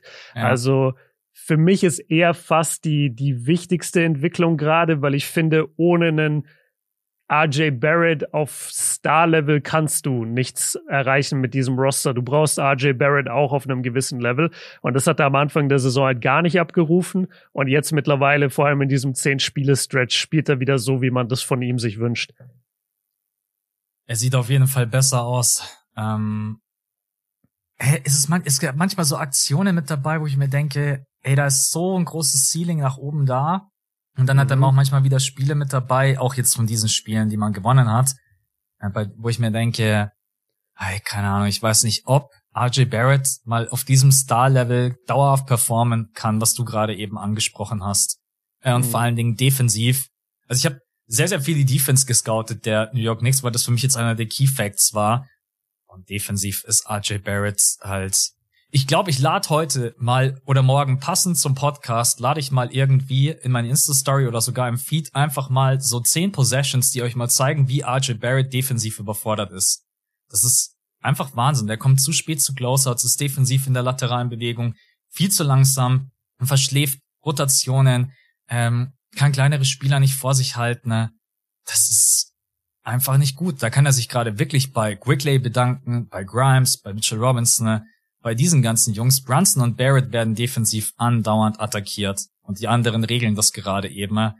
Das wollte ich einfach nur mal mit reinwerfen. RJ mhm. Barrett, ich bin immer noch nicht der Größte, weil ich war auch damals der, der im Patreon-Pod da ordentlich auf die Kacke gehauen hat und hab gesagt. Ja, das habe ich eben im Ohr noch, dass ja, du ja. da gar nicht so happy warst. Genau, ich äh, bin nicht der größte Fan von RJ als Spieler. Also ja. nicht falsch verstehen. äh, nicht, dass ihr denkt, ich Persönlich verstehen die beiden sich nach wie vor super also RJ Barrett und ich, wir gehen äh, täglich Kaffee trinken und ich sage, ey, jetzt, also da müssen wir echt bald drüber reden, was ist da offensiv los? Nein, ähm, aber generell sieht's gerade eben gut aus. Jalen Brunson ist, glaube ich, auch komplett angekommen, trifft vor allen Dingen seinen Dreier gerade eben absurd hoch in den letzten sieben Spielen von der Freiwurflinie ja. sowieso. Ich habe das gerade offen, hat der 96,9 Prozent von der Freiwurflinie. Jalen Brunson. Das ähm, muss man auch ähm, ich, ich bin gerade bei den letzten zehn Spielen. Wo bist du jetzt bei den letzten? Ich bin in den letzten sieben. Was hat er die letzten zehn? Äh, letzten zehn war, war relativ normal, habe ich mir jetzt nicht gemerkt. Brunson ist in den letzten sieben bei 96,9, ja. Ja, genau. Da muss man auch nochmal sagen, dafür, dass er so ein kleiner Spieler ist, ist es halt Wahnsinn, wie er auch den Korb attackiert und die Midrange geht und Falls zieht. Also. Ja, der ist, bestimmt einer der besten der Welt, ganz ehrlich. Also es hat sich echt gelohnt, das Signing. Äh, Julius Randle war ich auch schon kurz davor zu traden. Ich erinnere mich mhm. an den Bot damals. Äh, jetzt mittlerweile gerade eben sieht's wieder ein bisschen besser aus. War ich gerade, was hat denn Julius Randle für einen Vertrag? Ich glaube, der hat noch irgendwie ein, zwei, ein, zwei Jahre. Warte, ja, der müsste schon noch haben. Ich schaue uns kurz nach. Sonst wäre der später auf, sonst wäre der vorhin, glaube ich, auch auf unserer Liste gewesen. Stimmt. Ja, ja, der hat erst einen neuen, den sein neuer Vertrag, der fängt jetzt erst an.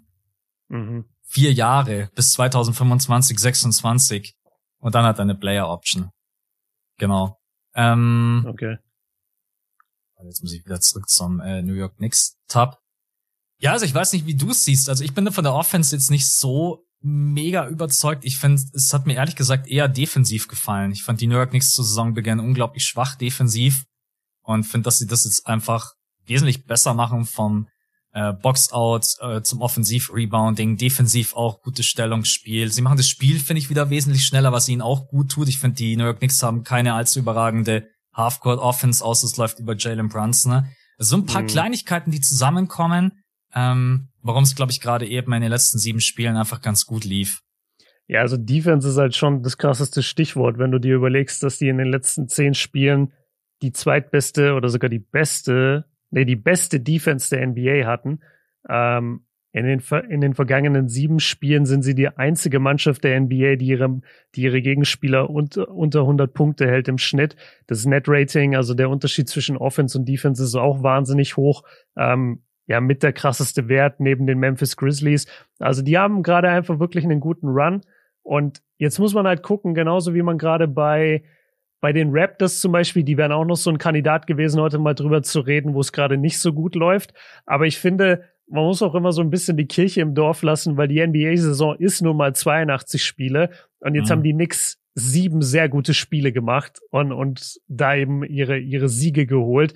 Und genauso haben die Raptors jetzt zuletzt, ich glaube, fünf oder so in Folge verloren. Und Leute reden schon da, darüber so, hey, man muss die Raptors auch ablohen und man muss die Raptors, man muss alles traden und bla bla bla. Ähm, man muss so ein bisschen die Kirche im Dorf lassen. Also am Anfang der Saison sahen auch die Wizards gut aus. Und jetzt oh haben Gott, sie zehn ja. in Folge verloren ich will jetzt hier nicht den, den Spaß verderben von den Knicks-Fans. Ich will nur so ein bisschen relativieren, dass man jetzt auch nicht sagen muss, so und die Knicks, was, was rechnest du ihnen für Playoff-Chancen aus? Weil im Moment rechne ich denen noch gar keine großen Playoff-Chancen aus. Also sag mir, schau mal, die sind jetzt an der 6. Vor ihnen sind die Sixers, die Nets, die Cavs, die Celtics, die Bucks. Würdest du in einer Serie auch nur überlegen, ob die Knicks da eine Chance haben? Nee. Würde ich nicht. Ja, Dankeschön.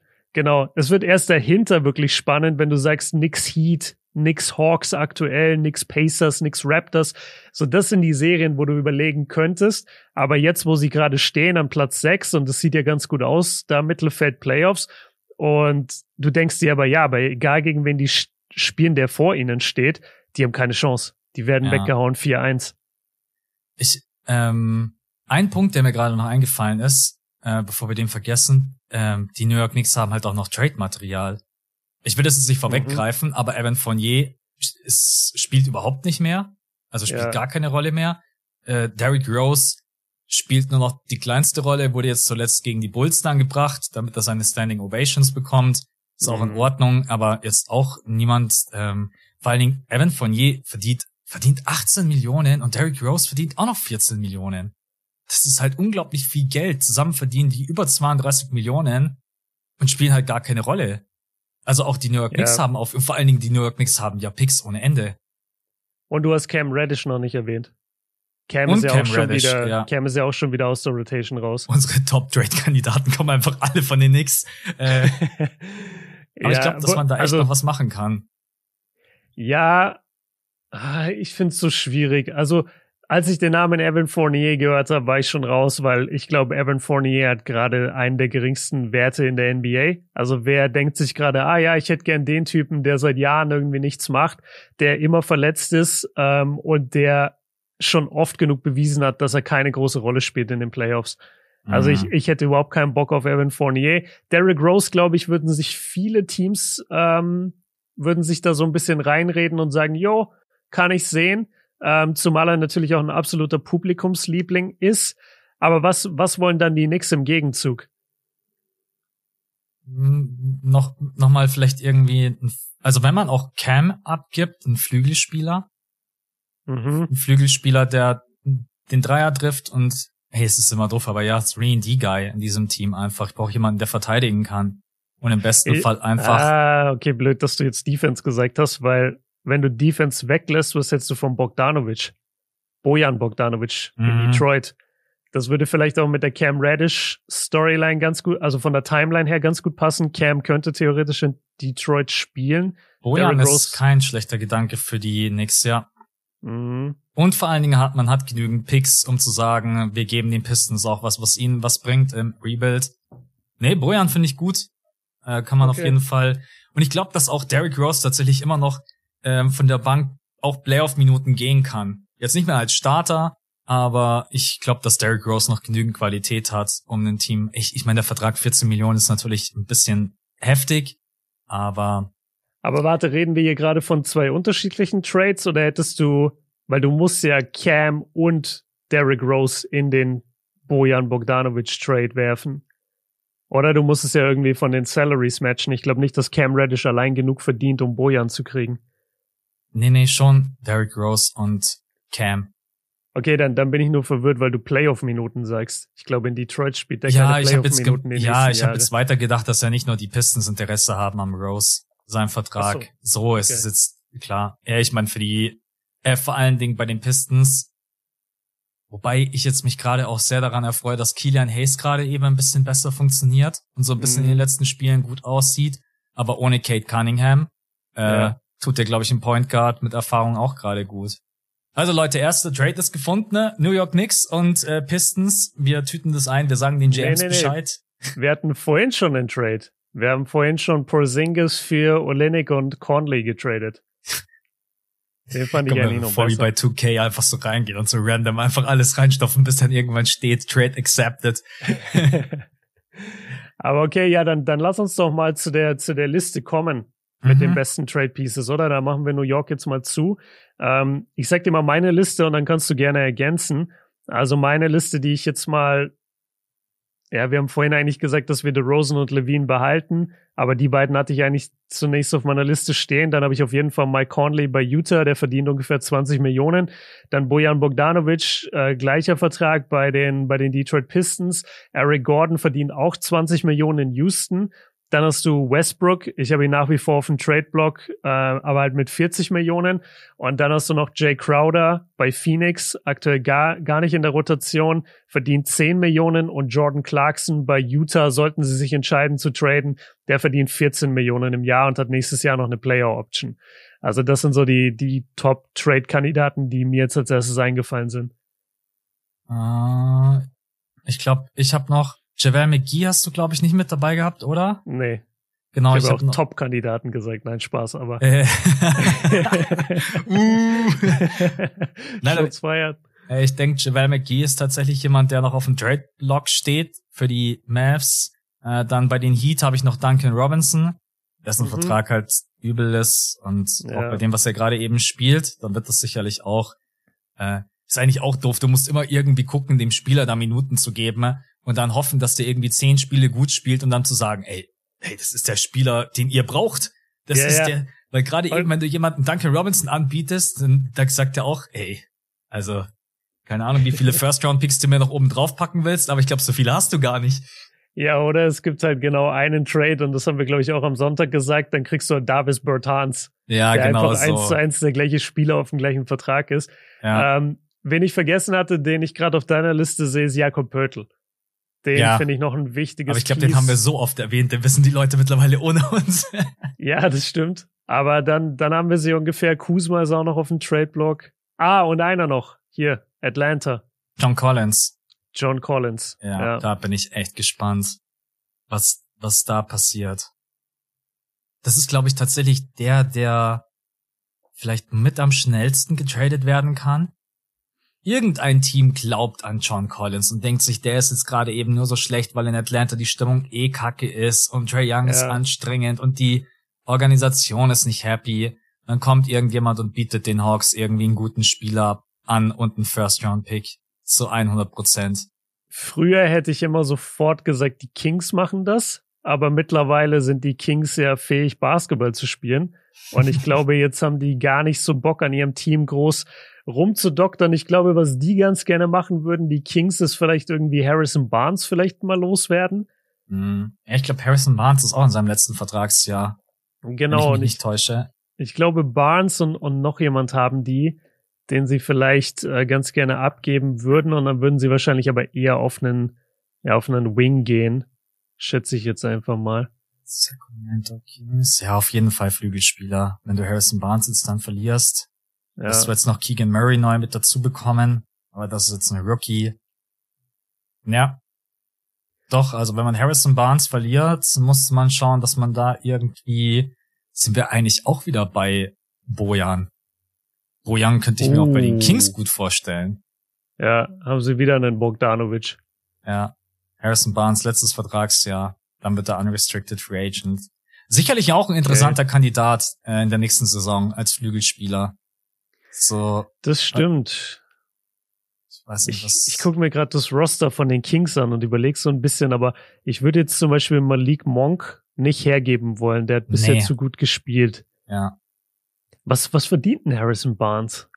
Viel, 18 Millionen. Viel, ne? Ja. Uh.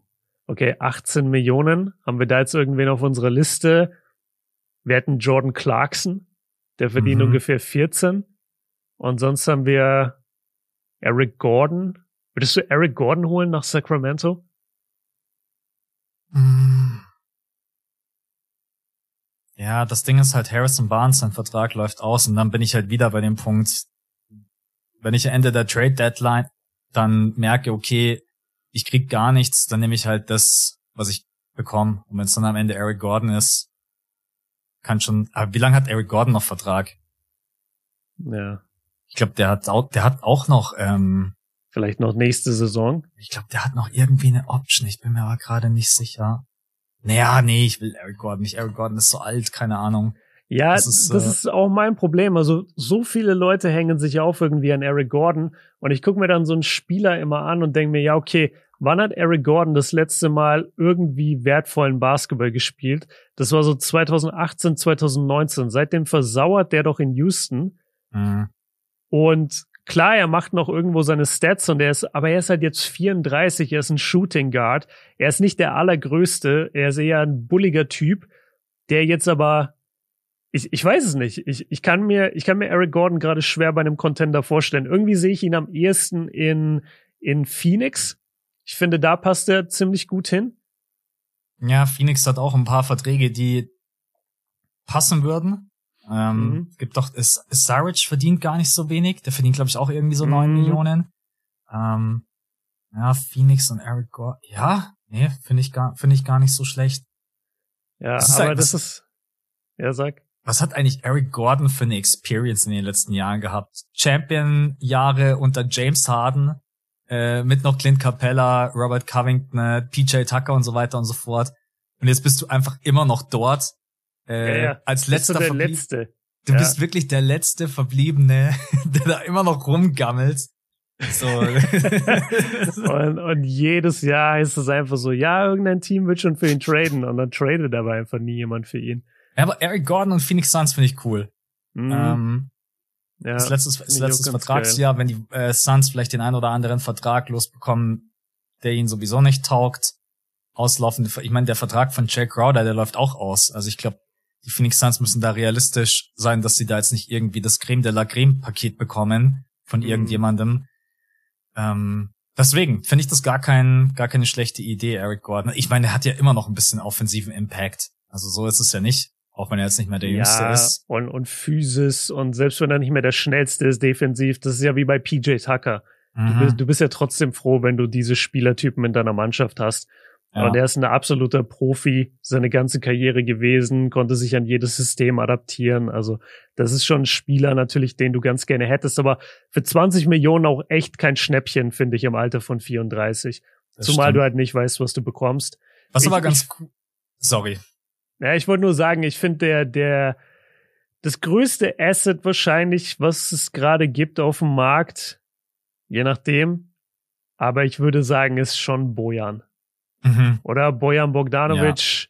ist wahrscheinlich das stärkste Asset, macht auch eine geile Saison in Detroit und, und spielt, glaube ich, jede Nacht so ein bisschen für sein neues Team schon auf, ist wie so ein Showcase. Aber für wo passt Bojan am meisten, frage ich mich. Ja, am meisten ist wirklich, weil er passt eigentlich überall. Mhm. Also vom Also am liebsten sehen würde ich ihn eigentlich bei den Mavs. Aber die Mavs, hab, die haben zwar die Verträge, um das irgendwie zu matchen, hinzubekommen. Die Frage ist nur, ob die Mavs bereit sind, First-Round-Picks abzugeben. Und mhm. da bin ich mir halt gerade eben nicht sicher. Weil Bojan ist jemand, der alleine kreieren kann, der auch mal ein paar Possessions hintereinander einfach äh, das Ding übernehmen kann äh, auch wenn Luca mal sitzt, der, ich, ich weiß seine Quoten gerade nicht. Das letzte, was ich, was ich im Kopf hatte, war fast nah dran an 50, 40, 85 oder so. Also würde mich überraschen, wenn es arg schlechter wäre. Ich guck mal nach für uns, aber ich bin mir ziemlich sicher, dass seine Quoten top sind. Er schießt, ja, er schießt 50, 42, 90. Also, ja, also brutal stark. Macht 20 Punkte im Schnitt. Ja, ist brutal. Deswegen, äh, also wenn ich so ein Wunschteam hätte, dann wären es die die Mavs. Was Und wen gibst von... du ab? Wen gibst du dann aber ab? Ja, auf jeden Fall. Max wirft erstmal Dwight Powell rein. Sag ich euch jetzt schon, weil Max, Max ist so low und Dwight Powell, ey. Jedes Mal, wenn wir die Mavs reden, sagt er, ja, aber Dwight Powell geht gar nicht. Na, wahrscheinlich würde ich tatsächlich irgendwie versuchen, erstmal irgendwie McGee unterzubekommen und dann Ja. Äh, wollt ihr Detroit, wollt ihr McGee und Dwight Powell? oh, ich gebe euch Euren auch noch, besten Spieler? Ich gebe euch noch drei First Round Picks. Ja, wird wahrscheinlich schwierig von der Pick-Situation her. Ähm, und ich weiß jetzt nicht, ob es mhm. das Glücks. Wenn die Mavs Move, Moves machen, in denen sie First Round Picks abgeben, dann müssen das Moves sein, die einfach zu 100% sitzen. Ähm, ich finde allerdings bei Bogdanovic kann man wirklich den äh, Case aufmachen, dass man sagt, okay, wenn man den holt, bekommt man wirklich diese Qualitäten. Der bricht jetzt nicht von heute auf morgen irgendwie komplett ein. Ist man bereit, ja. dann einen First-Round-Pick irgendwie abzugeben? Ich, ich wäre es wahrscheinlich schon. Wenn die Pistons aber nach zwei First-Round-Picks fragen, dann wäre ich schon wieder raus. Ja, da werden wahrscheinlich andere Teams halt bessere Angebote abgeben für Bogdanovic, denke ich mal. Deswegen. Okay, pass auf. Hot Take Trade. Was hältst du von John Collins für Bogdanovic? Mm. Ja, ich meine, für John Collins wäre es keine schlechte Situation. Er könnte dort auf jeden ja. Fall einer sein, der so scored, wie er Bock hat. Äh, selbst wenn Kate Cunningham jetzt zurückkommt, Cunningham ist jemand, der sich auch ein bisschen hinten einstufen kann und das auch am Anfang der Saison gemacht hat, vom Scoring her. Ähm, Bogdanovic wäre natürlich für die Atlanta Hawks offensiv eine starke Konstante. Finde ich jetzt vom ersten Gedanken her gar nicht so schlecht. Ist ganz geil, ne? Habe ich mir auch gedacht. Und in Atlanta muss mal was passieren. Atlanta braucht auf jeden Fall mal wieder professionelle Spieler. Weißt du, jemand, der so ein bisschen Ruhe reinbringt, jemand, der Leadership bringt. Und dann hätten sie die beiden Bogdanovics, dann hätten sie Capella, dann hätten sie DeJounte und Trey. Äh, äh, nicht Cam Reddish, sondern DeAndre Hunter wäre auch noch da. Das wäre gar nicht schlecht und damit hätte man so ein bisschen diesen Abgang von Kevin Herder auch aus den letzten Jahren ähm, kompensiert, mhm. weil ich glaube, dass das Atlanta auch einfach wahnsinnig wehgetan hat, dass sie da so einen fähigen Spieler verloren haben, der jetzt in Sacramento auch so aufblüht. Also das fände ich ganz geil. Ja. Und Bogdanovic kann halt auch runter auf die vier, wenn du Small Ball spielst. Ähm, der hat trotzdem eine ganz gute Größe ja, ist cool. Also Bogdanovic für, für John Collins. Passt es? John Collins verdient auch so 20, Dra oder? Ja, 23,5 verdient John Collins. Ja, okay, dann, dann kriegst du das doch hin. Aber wie du schon sagst, Detroit wird wahrscheinlich immer auch einen Pick haben wollen. Das ist, und ich glaube, dass die Atlanta Hawks eher umgekehrt denken und sagen, wir wollen noch einen Pick für John Collins. Das ist wahrscheinlich äh, dann das ah, Problem am Ende. Ja. ja, und John, aber John Collins, muss man sagen, ist halt auch wirklich ein fähiger junger Spieler. Also der ist ja eigentlich schon, das, was du gerne im Draft ziehen möchtest, ist ja er eigentlich. Ein junger Spieler, der mehrere Positionen spielen kann, der gut verteidigen kann und der ähm, vertikal, nee, wie heißt doch vertikales Spacing mitbringt, also durch Alley-Oop-Anspiele. Ja. Ähm, und das, ich find's geil. Ich find's ganz cool. Wenn ich jetzt einen Joke machen würde, würde ich sagen, ey, Primetime John Collins war eine mhm. Maschine mhm. vor ein paar Jahren. Es war einer der besten yeah. Offensiv-Rebounder der gesamten NBA. Der hat Quoten geschossen. Also ich war nicht gerade low darauf zu sagen, dass John Collins mal ein Top 10 ähm, Frontcourt-Spieler in der NBA sein kann. Vom, vom Ceiling her, also was er damals aufgelegt hat. Ich habe es gerade jetzt nicht offen, aber ich weiß, es war auf jeden Fall, weil ich muss ich jetzt einmal kurz, damit ich mein Argument auch unterstreichen kann, dass die Leute nicht denken, ich laber hier irgendwie eine Scheiße. Aber John Collins vor drei, vier Jahren hat folgende Stats aufgelegt. 21,6 Punkte bei 58,3 Prozent aus dem Feld, 40 Prozent from deep, 80 Prozent von der Freiwurflinie, 10 Rebounds, 2,8 offensiv. Das ist der John Collins, den ja. ich möchte. 1,6 genau, Blocks. Und das ist der John Collins, an dem ich immer festgehalten habe. Also ich bin ja viel höher auch als du, was John Collins angeht. Das hat sich, glaube ich, auch schon durch die Pots so ein bisschen gezeigt, vor allem Sonntag. Ich, die ganze, ich bin nicht äh, high on Dwight Powell, ich bin nicht high on John Collins. Also ey, Dwight Powell hättest du am liebsten aus der Liga. oder zumindest bei den Mavs raus. Und John Collins, oder sagen wir so, ich bin höher einfach insgesamt, was, was das angeht. Ich, ich glaube immer noch mehr an sein Potenzial. Und dann, dann hätten wir doch da echt einen ganz geilen Trade. Ich, ich pack den gerade in die Trade-Maschine ähm, und gucke, ob der funktioniert. Wo ist er denn? John Collins hier. Okay, sind halt vier Millionen Unterschied, geht aber trotzdem durch. Also selbst ohne Picks hin und her würde der durchgehen. Und jetzt wäre dann halt die Frage, wer verlangt quasi für seinen Spieler mehr? Verlangen die Hawks jetzt für John Collins noch einen Pick? Oder sagt Detroit, ey Leute, wir geben euch hier Bogdanovic, wir kriegen mindestens einen Pick? Ja.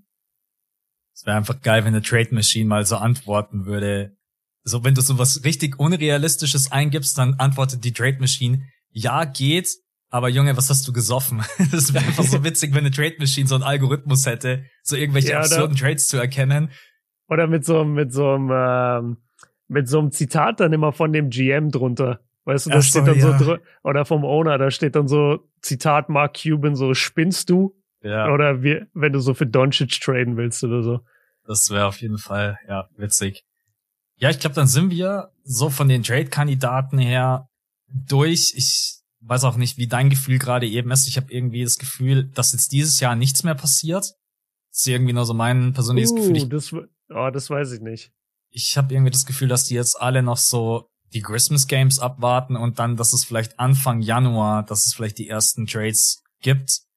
Aber äh, kann auch sein, dass wir jetzt gleich hier den Pod beenden und dann heißt es John Collins zu den Detroit Pistons, Jake Crowder zu den Miami Heat, Jakob Pöltl zu den Mavs, äh, Kai Kuzma zurück zu den Lakers. Äh, dann machen wir nochmal eine Special. Wenn das passiert, diese vier Trades, machen wir nochmal eine Special-Folge. Ohne Aber Scheiß. Aber nur, nur wenn die vier Trades Nur wenn genau die vier genau so passieren. Boah, was hast du gesagt? Jake Crowder nach Miami? Ja. Ja. Aber wen kriegt Phoenix? Was gibt denn Miami Duncan ab? Robinson. ja, Alter, ihr braucht doch Shooting, ey, Duncan, also. Ja, habt ihr den mal gesehen? Der kann voll einen Dreier treffen, wenn er ja, allein in der Halle steht. Könnte mal ein paar Handoffs laufen. mit Aiton. mit, mit Aiton und Booker, die geben dann so Duncan Robinson den Ball. Oh man. Ich glaub, um, dann rastet Chris Paul aus, ey. Letzte Frage.